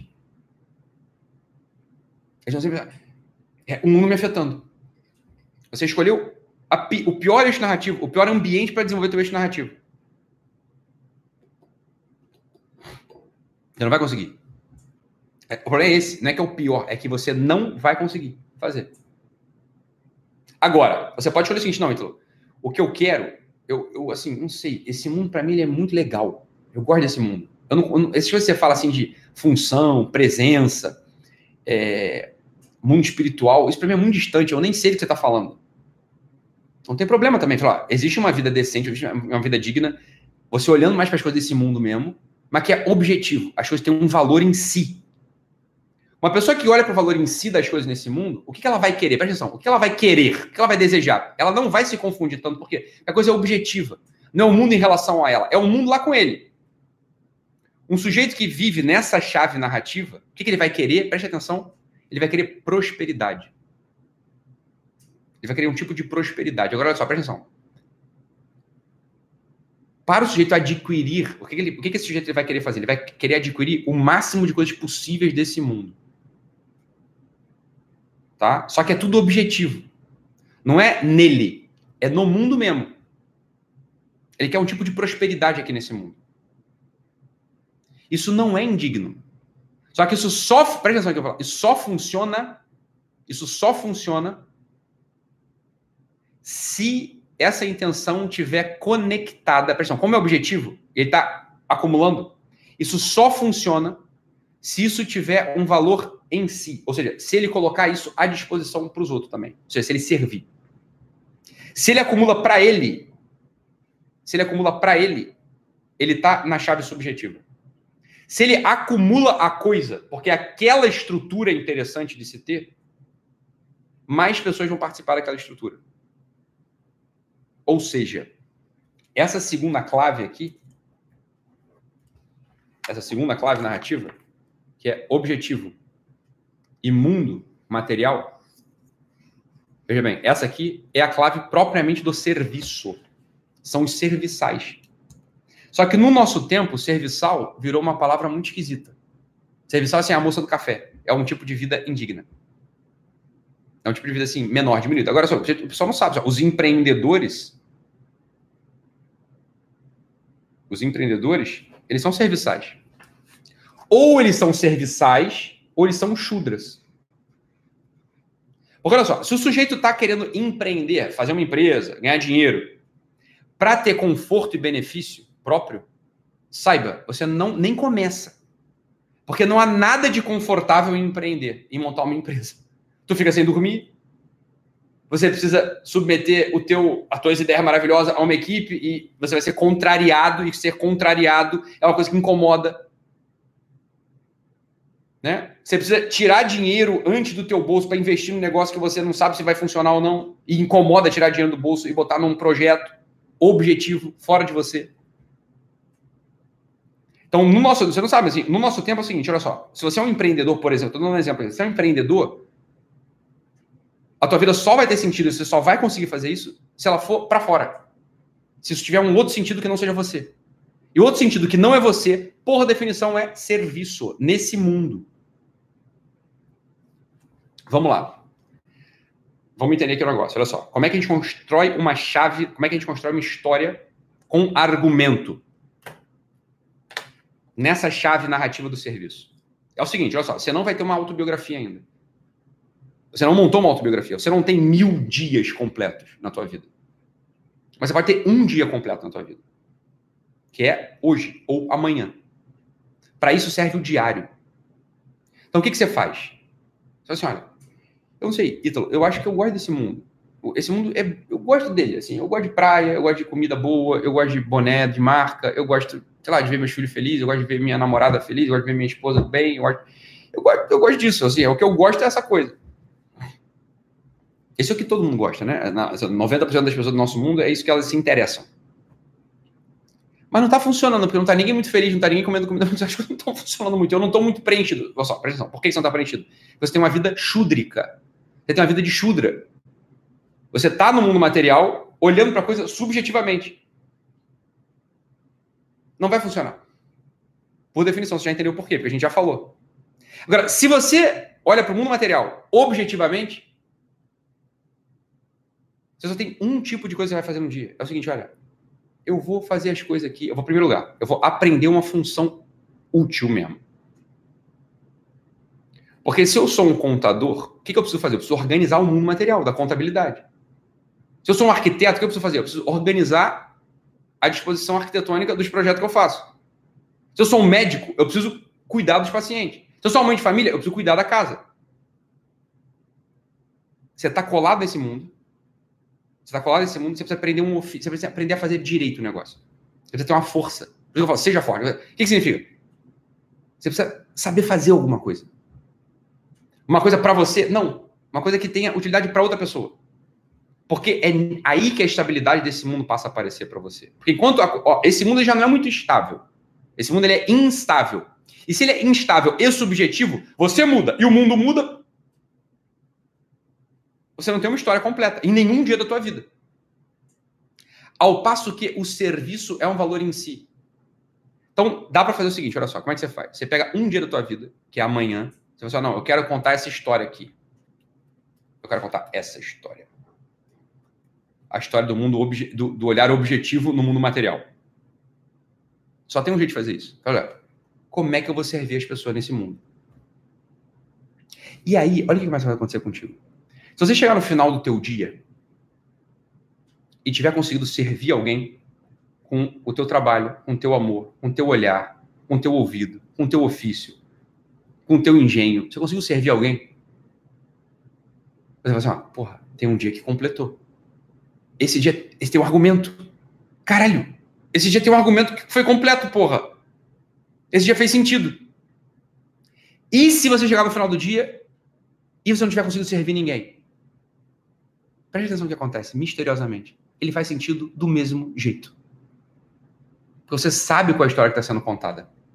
Veja bem, não é que. Preste atenção. Não é que você não completou uma história. É que você tem uma tragédia. Isso é uma história. O problema do mundo chúdrico é que não é uma história possível. Esse mundo aqui, o mundo Vastia, o mundo do olhar objetivo e o mundo material, é um mundo no qual as histórias acontecem, ou como sucessos ou como tragédias. Então você tem do que falar no final desse dia. E isso, presta atenção, isso não dá um ar, isso não dá um sabor de uma história que não existe. Isso dá o sabor de uma tragédia, que é uma história. E o que, que você faz? Você reúne aquela experiência e no dia seguinte você opera melhor. O problema é que na versão anterior, na versão chúdrica, você não tem como operar melhor, porra. Você não sabe o que está fazendo. Você não tem uma vida que faz sentido, você não tem consistência na narrativa. Não é um eixo digno. Então, olha só, vamos lá. Existe uma narrativa possível. A, a, a narrativa possível ruim, a narrativa chúdrica. Essa narrativa aqui. Essa narrativa chúdrica. Ela é o seguinte: você chega no final do dia e a história não aconteceu. Qual que é o argumento da vida do Shudra, o argumento dessa vida aqui, olhar subjetivo e mundo material. O argumento é assim: eu sou um sujeito que quero ter prazeres neste mundo. É assim que você vai contar a tua história, entendeu? Fala a tua frase, fala assim, a tua história em uma frase, o argumento vital em uma frase. Tu pode descobrir que é isso. Só, é, eu tô querendo evitar a dor e encontrar o prazer nesse mundo. O prazer leia, né? Que as pessoas falem bem de mim, que eu coma boas coisas, que eu durmo em boas camas, que eu, é, sei lá, uma, uma, uma, uma pessoa cheirosa do meu lado, sei lá. Esse é o argumento. Esse argumento ele é possível? Não. Você já entendeu por que não. O outro argumento, o argumento do mundo material e olhar objetivo. Qual que é a frase? Qual que é a tua frase, o teu mote? É um mote genérico, hein? Depois você vai ter que particularizar na tua vida. Um mote genérico. Ah, eu vou fazer uma coisa útil, que sirva para alguma merda. Isso é tua vida. Por que eu estou aqui nesse mundo? Para fazer alguma coisa útil que sirva. Veja, isso não é genérico. Alguma coisa é, veja, eu tô falando de argumento, eu não tô falando da, do teu enredo ainda. Eu falo assim, qual é o argumento? O argumento é esse. Agora, vamos botar coisas em cima desse argumento. Vamos, vamos achar um enredo para esse argumento. Mas é que sem argumento você não consegue nem. Tudo é peripécia. Você entende só? Eu quero ser um bom filho de Deus. Era, era lá o que a moça falou que era o argumento. Isso não é argumento, isso é peripécia. Você pode querer ser um bom filho de Deus, você não chudra. Você nunca vai conseguir. Assim, isso é uma coisa que tá na tua cabeça. Mas no final de contas, como é que você opera? Qual é o teu argumento vital? Evitar o sofrimento e encontrar o prazer. Não importa se teologicamente você sabe que é o contrário disso. Importa assim, a, o teu argumento, a tua vida.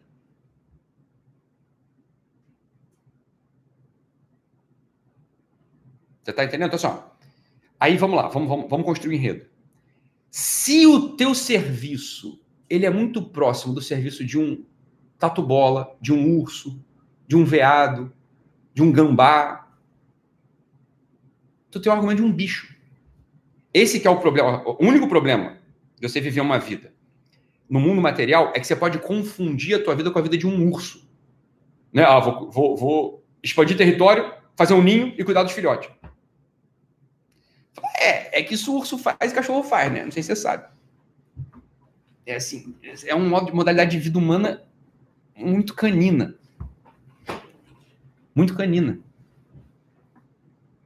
Então, olha, o teu sentido de serviço. Eu estou falando que alguém botou aqui, ah, o sentido da minha vida é cuidar da minha família. é que a abelha cuida da família dela, né? A abelha cuida da família. Então, tu tá igual uma abelha. E no final da tua vida, você fala assim, puta, eu fui uma abelha. Só que eu fui feito para ser um ser humano. Aí, me enrolei. Então, assim, o ser humano não tem muita escapatória ao serviço, você ter que acrescentar algo humano. Você ter sempre que olhar a finalidade do ser humano. Porque o problema é esse. Muito, o que, que acontece? Gente, ah, mães, né? Mães adoram, acham que não. São, mães são um bicho intocado hoje em dia. Mais a mãe que deixa de trabalhar vai cuidar de casa. Não pode falar delas. Desculpa, eu, eu falo de quem eu quiser, né? Em primeiro lugar. E depois é o seguinte, minha filha, eu não sei o motivo pelo qual você está fazendo isso e como você está fazendo isso. Então, você está cuidando dos teus filhos, da tua casa, ou um pai mesmo de família. Ele está cuidando da, da, vida dele, feito um tigre. Ele fala assim: ó, o que, que um tigre macho faz? Ah, o que, que ele faz? Ele in, aumenta o espaço, o território de segurança para a mãe poder cuidar dos filhotes. É só isso que o macho faz? Entendi. Você é tipo um tigre, você é tipo um ursinho, você é tipo um veadinho. É isso que você é. Presta atenção no que eu vou falar. Isto é a definição de sucesso. Mas tem que ver se sucesso é bom ou ruim. Sucesso não é uma coisa boa em si. Sucesso, se quer, ele pode ser desejado. Sucesso é um negócio assim, ó. Sucesso é operação de tigre, de tatu-bola, de abelha. Sucesso para o homem é aumentar espaço de sociabilidade para você poder construir um ninho para poder ter filhote. Isso é sucesso. Veja bem, é a única. Lembra que eu falei lá na. Eu perguntei o que é sucesso? É mil, mil ideias dispersas. Todas elas, elas têm essa raiz. É aumento de espaço para tu poder cuidar dos teus filhotes em paz. É sempre isso. Olha, isso aí é o desejo de um veado. É o desejo de um alce. A tua vida vai ser meio vazia. É só esse que é o ponto. É assim, ó, é. Eu tenho em mim um apetite tipo de um animal, tipo de um bicho já tá melhor do que o Shudra, porque o Shudra nem bicho é, porque nenhum bicho tem aquela ideia maluca. O bicho é assim, bem, se eu tiver que enfrentar o tigre, vai doer, eu vou enfrentar. Se eu sou um tigre que tá, né? Tem um outro animal invadindo meu território e põe em risco a vida dos meus filhotes, eu vou enfrentar. Fala, ah, que porra, beleza, cara. O Shudra nem isso ele é. O Shudra nem ele é. Então, só para com essa coisa, não, sucesso é fazer o que você quer. Para, porra. Todo mundo fica definindo sucesso com mil ideias malucas. Sucesso é uma coisa assim, ó. Sucesso é o sucesso não te distingue de um animal. É esse que é o ponto. Quando você adquire sucesso na vida, você é tipo um animal. Você é um animal. Você é um cachorro. Você é um gato. Você é um veado. Você é um alce. É isso, você é isso que você é. Entendeu? Você não, não tem a diferença. Isso é a definição de sucesso. Mas você pode querer isso, porque é bom cuidar dos filhos. Mas é só para isso que o sucesso serve. E é um paradoxo, porque ao mesmo tempo, mas filho atrapalha você ter sucesso. Né? Porque quando você tem filho, você tem que cuidar dos filhos também. Você não pode ficar. Você põe em risco. Quando você vai, vai para fora para conquistar mais território, o teu filho pode perecer. Então é melhor não ter filho para você conquistar mais território. Mas o que você vai querer território e ninho se não tem filhote lá dentro? Para que você quer sucesso, no final das contas?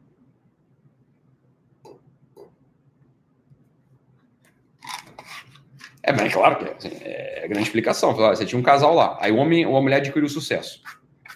Qual a primeira coisa que ele faz? Fazer filho. Na esposa ou fora. Porra. O sucesso, por exemplo, sucesso, o, cara quando ele quer ou não, ou a mulher quando ela quer ou não, quando o sujeito adquire sucesso, ele aumenta o território. Cabe mais filhote lá. É primitivo, é instintivo. E se o cara tá meio desatento por mil motivos, ele vai arranjar. Entendeu? Mais filhote. Jogador de futebol, por exemplo.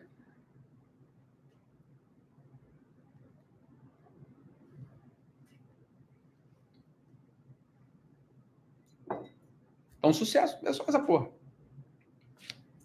Você tem que ver, você quer ter sucesso. Todo mundo tem que ter um mínimo de sucesso. Um mínimo de território e capacidade de fazer um ninho, o sujeito tem, tem que ter, mesmo que ele queira ter filhotes ou não. É um mínimo. Ela é um mínimo.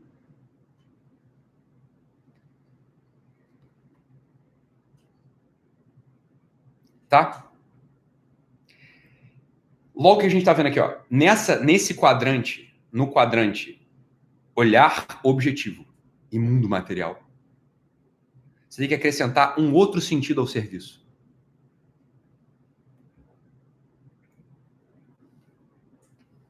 Tem que olhar assim, ó, tem um ser humano aqui que precisa contar um eu. Os teus serviços, eles têm sempre, sempre que ser direcionados a isso. Porque uma mãe, por exemplo, que acha que está servindo muito bem um filho, mimando. É... Mas é meu filho, né? É meu filho. Então, sei lá, ele está devendo, tá devendo dinheiro, eu vou, eu vou, eu vou resolver o problema dele. Você tem que ver, é um tipo de serviço, é um serviço animalesco. O que você está fazendo? Você tá, o que você está fazendo com o teu filho? Está transformando seu filho num gatinho, num tigrinho, num tatu bolinha. Só que tatu bola, tigre e gato não fala eu. O ser humano fala eu. Quando o teu filho, ele, olha só, você acha que você está servindo ao teu filho. Quando o teu filho, quando uma ação tua não é orientada a que ele consiga falar eu, mas é que ele se dissolva no meio de ataques do cosmos, você não está fazendo um serviço humano, você está fazendo um serviço animal. A sociedade, a, a, etologia, a sociedade dos animais, ela se desenvolve assim também. Os animais servem-se uns aos outros. Mas é um serviço animal. É um serviço que não orienta o outro a falar eu. Isso tem que acrescentar, tem que acrescentar esse argumento ao serviço. Esse argumento ao serviço.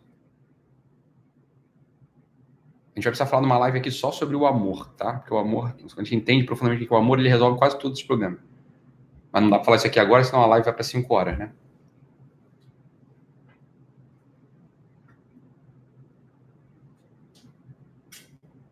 Então, realmente foi o que você falou. Você só entra na realidade mesmo quando você pisa no segundo quadrante.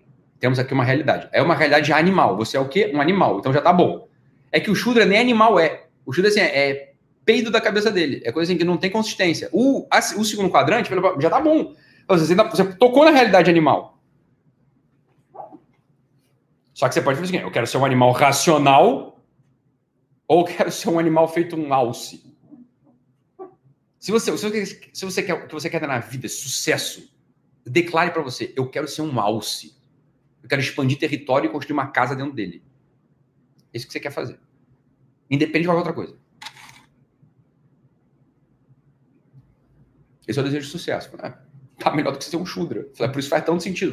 O que está mais perto de ser um Shudra é ter sucesso. Então, é, então, por isso que vende muito. É muito fácil. Se você quiser, ah, vamos fazer sucesso, vamos ter sucesso, vou te ensinar a ter sucesso, vai, vai todo mundo correr para lá. Porque ninguém aguenta ser chudra. Mas é assim, ó, isso aqui é, cara, tu não se distingue muito das abelhas ainda.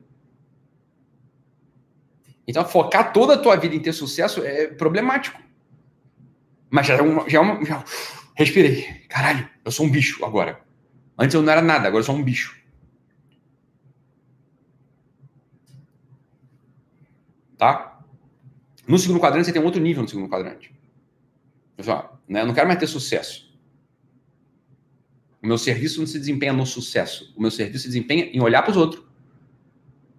E nos meus atos diários, fazer essa vida dos outros ser mais humana, mais pessoal.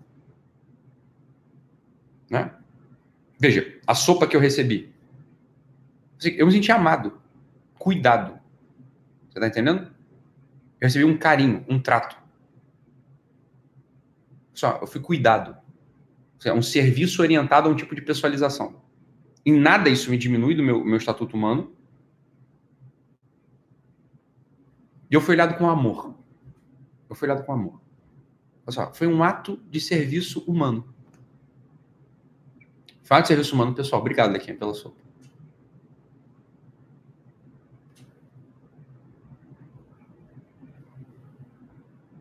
Então, olha só. É o seguinte, como é que você faz isso? Você vai adicionar, porque você não sabe fazer direito. Você vai ter que adicionar aí a técnica narrativa do diário. Um diário ajuda muito. Esse diário ele pode assim, você pode fazer esse diário em três minutos. De noite, quando o teu dia acabar, você conta. A minha história hoje foi uma, uma tragédia ou foi um sucesso? As partes da tua história que foram um sucesso, você articula e agradece. Tem uma vida que foi um sucesso. Sucesso você tem no sentido, né? Aqui já não no sentido técnico, mas no sentido que a gente usa a palavra sucesso. Ou foi uma tragédia. Você do mesmo jeito se agradece, criatura, porque agora você tem uma vida, porra. Você tem um argumento, você tem um eixo narrativo. Tá ou não? Você entende que aqui a dor para de doer. Porque aqui quando você não consegue uma coisa, veja bem, você não consegue uma coisa articulada. Na vida chúdrica, você nunca consegue. Não dá para conseguir.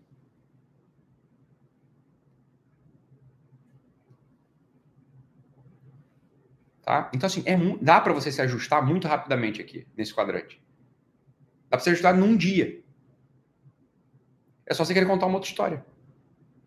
Por quê? Você é um ser humano dotado, você é um ser humano, você é dotado de razão, de intelecto. Ouvir essa aula ou só o ato de ouvir isso que eu estou falando, já te abre a frustração da tua vida chúdrica. Só de ouvir isso já entendeu. Não dá para viver assim. A vida gourmetizada, ela é impossível. Ela não é uma vida. Ela é um conjunto de reações orgânicas. Logo, não tem um eixo narrativo. Beleza? Beleza? A vida vástia, ou seja, a vida do quadrante objetivo e material, ela dá para ser foda, ela dá para ser real, ela dá para ser uma vida humana. No nível de baixo, ela é uma vida de abelha. No nível de cima, agora eu comecei uma vida humana. Porra, dá para ter uma vida humana. São atos de serviço orientados ao desenvolvimento da pessoalidade dos outros. Entende aqui? A menina falou lá no início: Ah, eu sou um filho de Deus. Agora dá para falar isso. Segundo o que você estava querendo dizer com ser um filho de Deus, entendeu? Você estava falando filho de Deus, mas você pode ser um filho de Deus chúdrico. É da tua cabeça isso. Isso é só da tua cabeça. Isso é só uma peripécia. Isso não tem um, um eixo, não é articulado com nada. Quero ser um empresário. Você é um chudra, você não quer ser um empresário. Você está querendo dizer o seguinte: eu queria ter mais comida boa. Mas também não quero me esforçar para ter comida boa. Então, você não vai ser empresário nunca.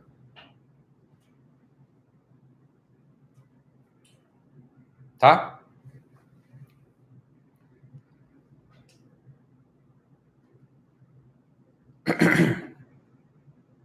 Existe um outro cenário no qual, assim, ó, vamos lá.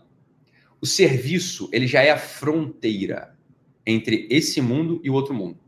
Porque o serviço, ele já te, o teu olho, ele já está posto não só na realidade desse mundo. Concorda ou não? Ele tá assim, ó, eu tô vendo uma finalidade, um para quê? Um para o outro lado. Um valor nas coisas que eu tô fazendo.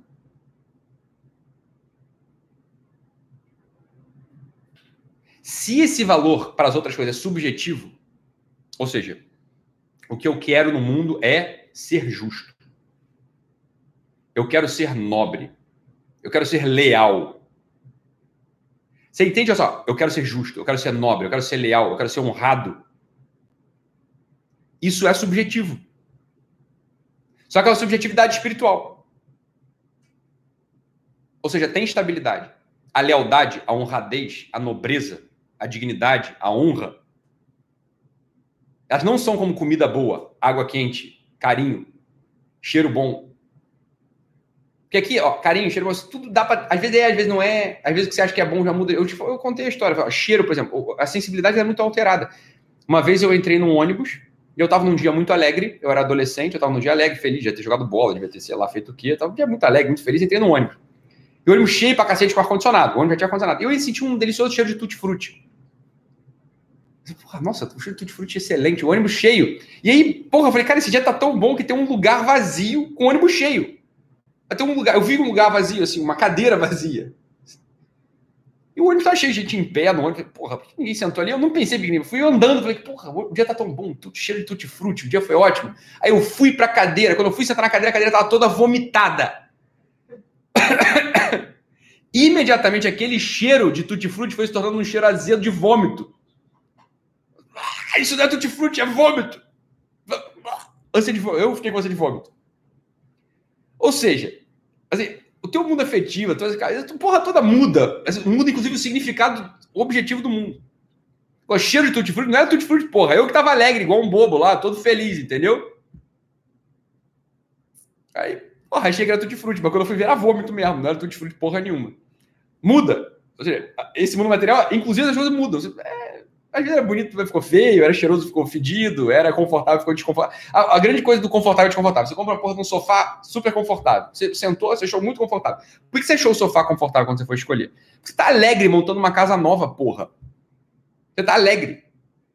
Você confundiu bonito com confortável. Aí você comprou o sofá, quando você botou na tua sala, passou aquela alegria, você gastou dinheiro, inclusive, você foi sentar e falou, ele não era tão confortável assim. A cadeira não era tão boa assim. Essa cama não era. Esse, esse travesseiro não era tão bom assim. Óbvio, você perdeu aquela euforia e já não está mais gostoso, já não está mais tão confortável. É só um sofá vulgar como outro qualquer. Não é isso? Muda. Agora, quando você vai para o mundo, pro mundo da transcendência, para o mundo espiritual, falando de lealdade, nobreza justiça, são coisas estáveis.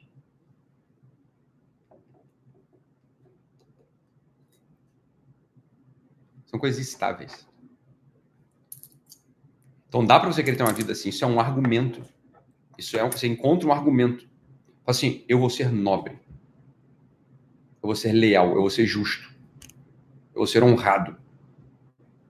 Em que, que se baseia a vida de um sujeito que está nesse quadrante? Em desenvolver o seu argumento diante da dignidade. O sujeito é digno.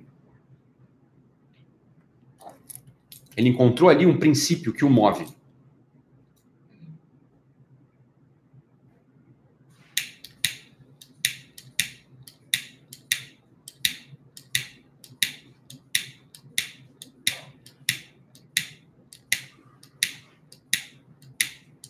Essa, essa, esse quadrante, o quadrante no, né, no qual era o quadrante no qual nas civilizações tradicionais se desenvolvia a nobreza.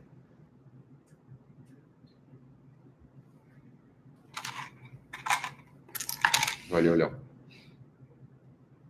A nobreza. Então, o que, que é a nobreza cavalaria? Imagina, um menino, ele fala assim, não, eu quero ser, eu, moleque, né? Esse negócio de, de de, de, ter bens aqui, serviço aqui, né, nesse mundo, é, ou isso não faz sentido. Eu quero ser um cavaleiro, eu quero ser um nobre. O que ele fazia? Ele se inscrevia lá na escola de cavalaria. Vou ficar testando aqui o sujeito por 10, 15 anos. Se o sujeito conseguir pegar em armas e ajudar um cavaleiro e for de fato o sujeito que assim, pode daqui dar a vida para os outros, ele vai para a guerra, ele se sacrifica, ele fica carregando armadura, fica carregando espada para dar para o cavaleiro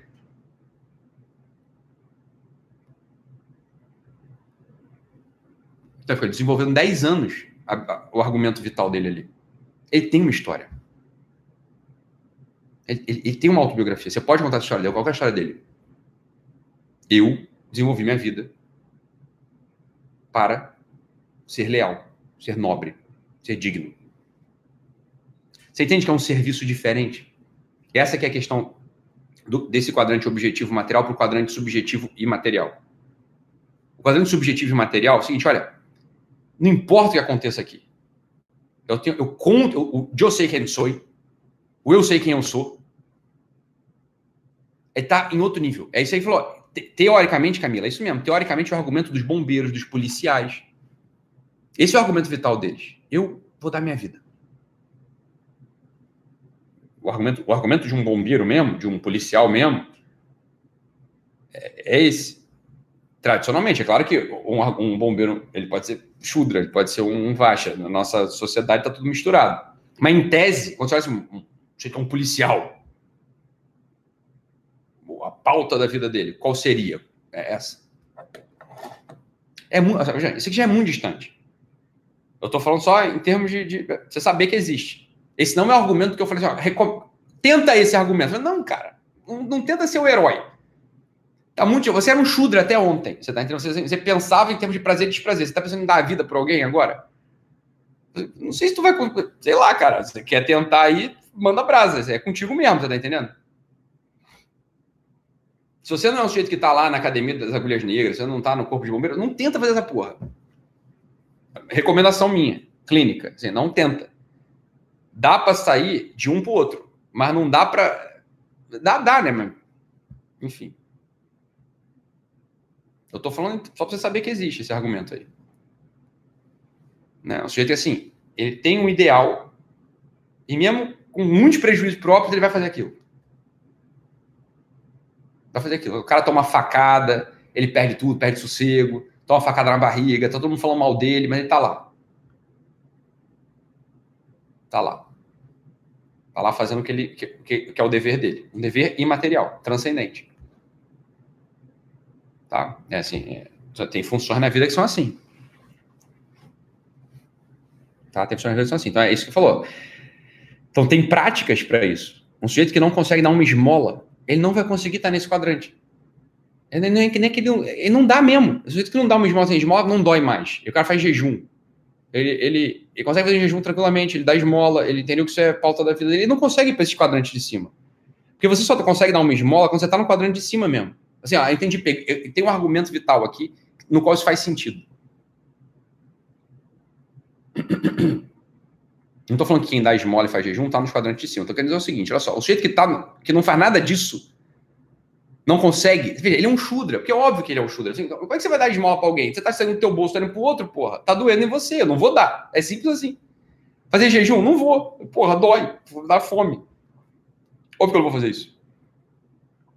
O serviço superior já tem alguma coisa daí. Lá. O serviço superior dói em você. Então a tua história já não é mais de dor ou de não de dor.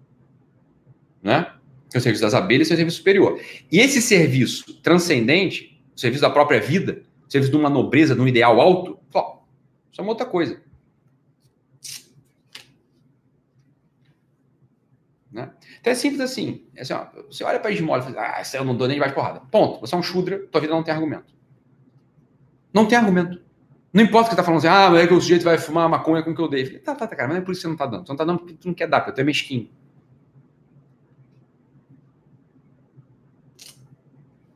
Simples assim. São, são, ó, são diagnósticos que você vai fazendo. Você não consigo dar esmola. Eu, ó, faço tudo que você está falando. Menos de esmola. falei, tá. Beleza, cara. Tu é um chudra. É só isso que você é. Saiba disso. Você, tua vida é essa, você não tem argumento. Tua vida não, não tem argumento. Beleza? Não dá para ter um argumento. É por isso que, por isso, você vai ter, assim, é sempre uma irritação na tua vida, é sempre um incômodo, você nunca tá bem com ninguém, é, tá assim, meio esquisito, tudo tá meio esquisito. É óbvio, não tem argumento. Nem vai ter. Saiba disso. Simples assim. Tá? Então aqui tem um quadrante superior, né? Você está olhando para a função, para o mundo espiritual, para as coisas do alto e subjetivo.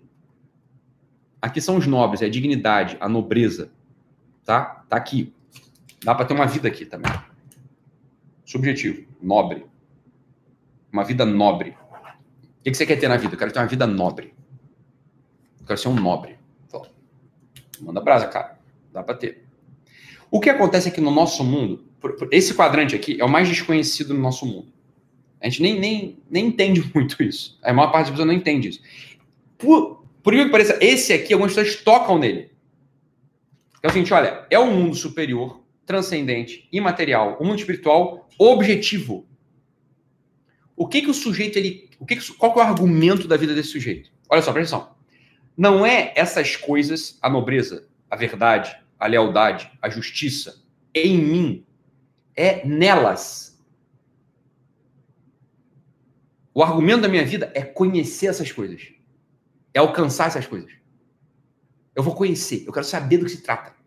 Eu quero destrinchar isso tudo. Eu quero entender esse negócio tudo. E é claro que isso superabunda. Quando você entende, você explica. E quando você explica, todo esse mundo superior, que não é só superior, é, superior, é todo mundo, é o mundo da realidade, você, como um sujeito que está nessa casta, ou que, tá, que tem essa função, tem esse argumento vital desenvolvido há anos, ele abre a boca, as outras pessoas entendem o que está acontecendo. Por que, que entende o que está acontecendo? Porque esse sujeito ele está vivendo, ele está encarnado nessa realidade há muitos anos. Essa aqui é a vocação intelectual. É o eixo intelectual. Ou sacerdotal, né, sociedades tradicionais. Mas nem toda sociedade é assim que é coisa mas sobretudo é intelectual. É o argumento intelectual. Olha, é o mundo, é o olhar objetivo para o mundo espiritual, para o mundo superior, para o mundo transcendental, para o mundo da presença. Tá? É aqui que o sujeito está. Então, entenda, quando o sujeito assim, ó, qual que é o argumento vital desse sujeito? Eu vou entender, eu vou entender e explicar. Eu vou entender e explicar. Se der para explicar, eu vou explicar. Se não der para explicar, eu não vou explicar, mas eu vou entender. Eu vou me loca, eu vou me movimentar assim, é sempre objetivo, não é sobre mim, e é sobre o mundo espiritual. Não é esse mundo transcendente, não é esse mundo material aqui. Tem gente que tem esse argumento. Qual é o argumento da tua vida? Entender como as coisas são. Entender como as coisas são. E explicar, por definição. Por, por definição, por, por, por abundância. O jeito explica. Essa, é, essa na tipologia hindu, é a caixa dos Brahmanes.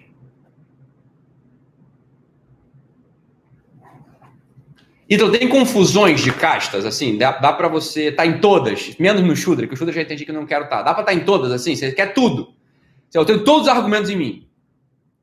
Só, primeiro problema, você pode ter todos os argumentos em você desarticulados. Você, tua vida vai ser assim, desequilibrada. Vai ser uma bosta a tua vida. Vai ser uma bosta. Olha só, você, ao mesmo tempo que teu argumento vital é sei lá, expandir território e fazer ninho é, sei lá, conhecer tudo. Como é que tu faz essas como é que, de verdade, como é que você faz essas duas coisas em você ao mesmo tempo? Ou seja, não, você tem uma inclinação para beleza, para verdade, para as coisas que são, para conhecer tudo, mas ao mesmo tempo você quer fama, você quer aumentar território, você quer aumentar território social. Quem é você? Vou te dizer quem é você. Você é um artista. É por isso que os artistas são desequilibrados. Todos os artistas são tudo desequilibrado. Porque ele tem as duas coisas dentro dele.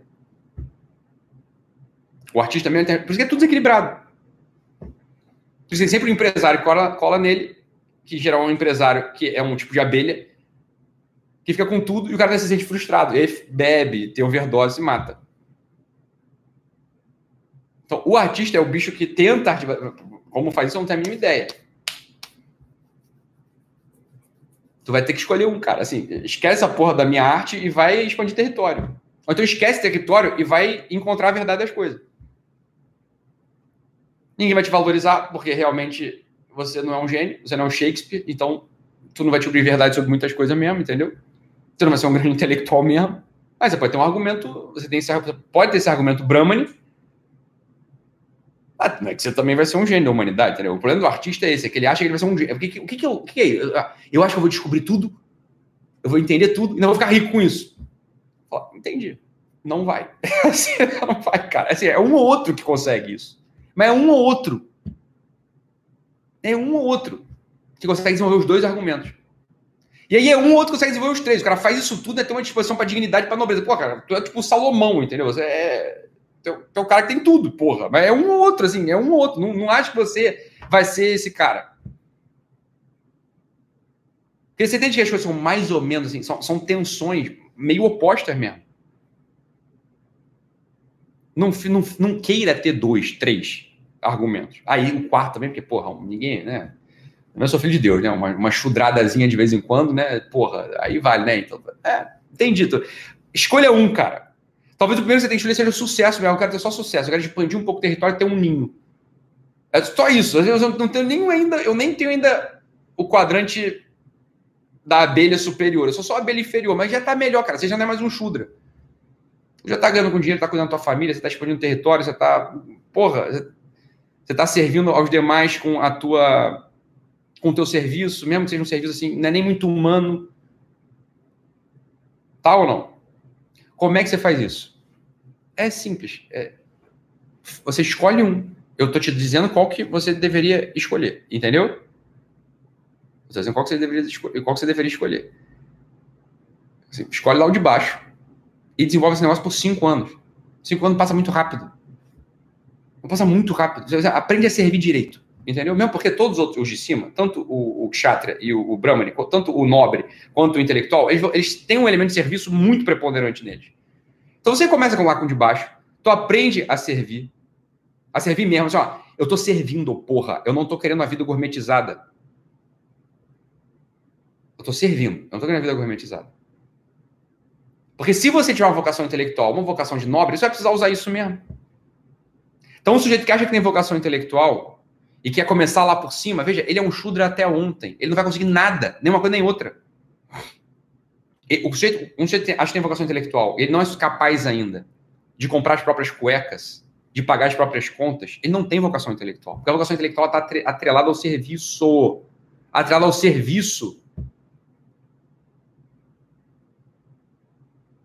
Tá? Então, olha só. Várias coisas. Ó, essa aula aqui é aula prática. Tem várias coisas nessa aula aqui. Várias coisas nessa aula aqui. Aula prática. Tu, você, tem que, você tem que escolher um argumento vital. Essa é a primeira coisa. Que não seja um argumento chudra.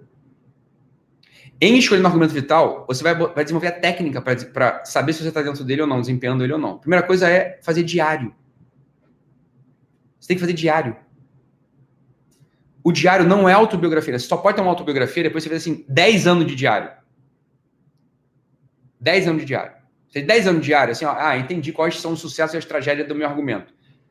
Eu vivo aqui. Mesmo que você, você pode ter um diário de um. Você pode ter uma autobiografia de um sujeito que tem vocação intelectual frustrada, mas você vai estar alegre dessa frustração. A tua vocação é entender, você não entende muito. Beleza, mas você está desenvolvendo a tua vida direito ali dentro durante muitos anos, você tem um argumento vital, porra. Nada mais faz sentido, bem, você tem um argumento vital. Então, para começar, como técnica clínica, como técnica nossa, para botar em é o seguinte: o, tamanho, o tamanho do mundo, o, o mundo não é só esse mundo aqui material, você tem o um mundo da função a tua história se desenvolve nesse mundo da função. Passa do, parta do princípio, você não sabe contar a tua história, então você vai precisar contar assim, ó, quem eu sou, qual é a minha vida. Sem essa explicação dos quatro quadrantes, eu sei que é muito difícil contar a tua vida. Tu não tem um argumento, você não pega o argumento. Você não sabe qual é o teu argumento vital sem essa explicação aqui. É tudo uma, uma zona. Se você, no máximo, se é uma pessoa assim com algum talento, você vai fazer o autorretrato do Graciliano Ramos. É no máximo que você faz. Mas veja, ali é só um autorretrato. Você tem, você tem vários, várias peripécias da tua vida desarticuladas. Algumas talvez preponderem sobre outras, mas tudo desarticulado. Autobiografia não dá para fazer, não dá para contar a tua história integrada hoje, porque você não tem uma história integrada. Você tem mil noites de lágrimas na tua vida, na melhor das hipóteses, são mil noites não terminadas. Então você pega um argumento e desenvolve tua vida dentro desse argumento, pacientemente. Pacientemente. cinco anos desenvolvendo teu argumento ali dentro. Vou servir, feito uma abelha ou feito um ser humano. Vou ser um nobre, vou ser um intelectual. Não, não, não tenha pressa em dar certo. Você entende que se você quer dar certo, você é das duas uma. Ou você é uma abelha ou você é um chudra. Você não pode ter pressa por dar certo. Dar certo é contar uma vida. É contar a tua história. Isso é substância da vida humana. A única coisa que não dá certo é não ter um argumento. Quando você tem um argumento, você já deu certo. Você vai articular tudo ali dentro. Isso é dar certo para o ser humano. O dar certo para o ser humano é ter a substância da sua vida sendo desenvolvida. A substância da vida humana é narrativa. A narrativa precisa de argumento. Para você ter argumento, você vai ter um argumento dentro desses três quadrantes daqui. O, o argumento chúdrico não é argumento, é uma dissolução. Isso é dar certo para o ser humano. Beleza, pessoal? Então, já temos 2 horas e 40 já de aula, mais uma vez. Tá? É... Eu vou fazer o seguinte. Eu não vou responder pergunta nenhuma hoje. Eu vou dar uma olhada aqui nessas perguntas depois e talvez eu grave algumas lives da semana respondendo alguma pergunta ou outra aqui mais relevante. Beleza, pessoal? Mas faça um exercício, tá? Essa é uma aula prática. Essa é uma aula, é, é uma introdução à terceira lâmina do tarô. É, fala sobre a vida, assim, como é que você desenvolve a vida sem, essa, sem esse, esse tipo aqui, você não consegue nem tocar na terceira lâmina do tarô, você não entende o que é a terceira lâmina do tarô. A Imperatriz não faz sentido para você, entendeu? Então, quem não assistiu às aulas anteriores, eu recomendo fortemente que assista. Beleza, pessoal? Então é isso, fique com Deus, um abraço e boa noite aí. Tchau, tchau.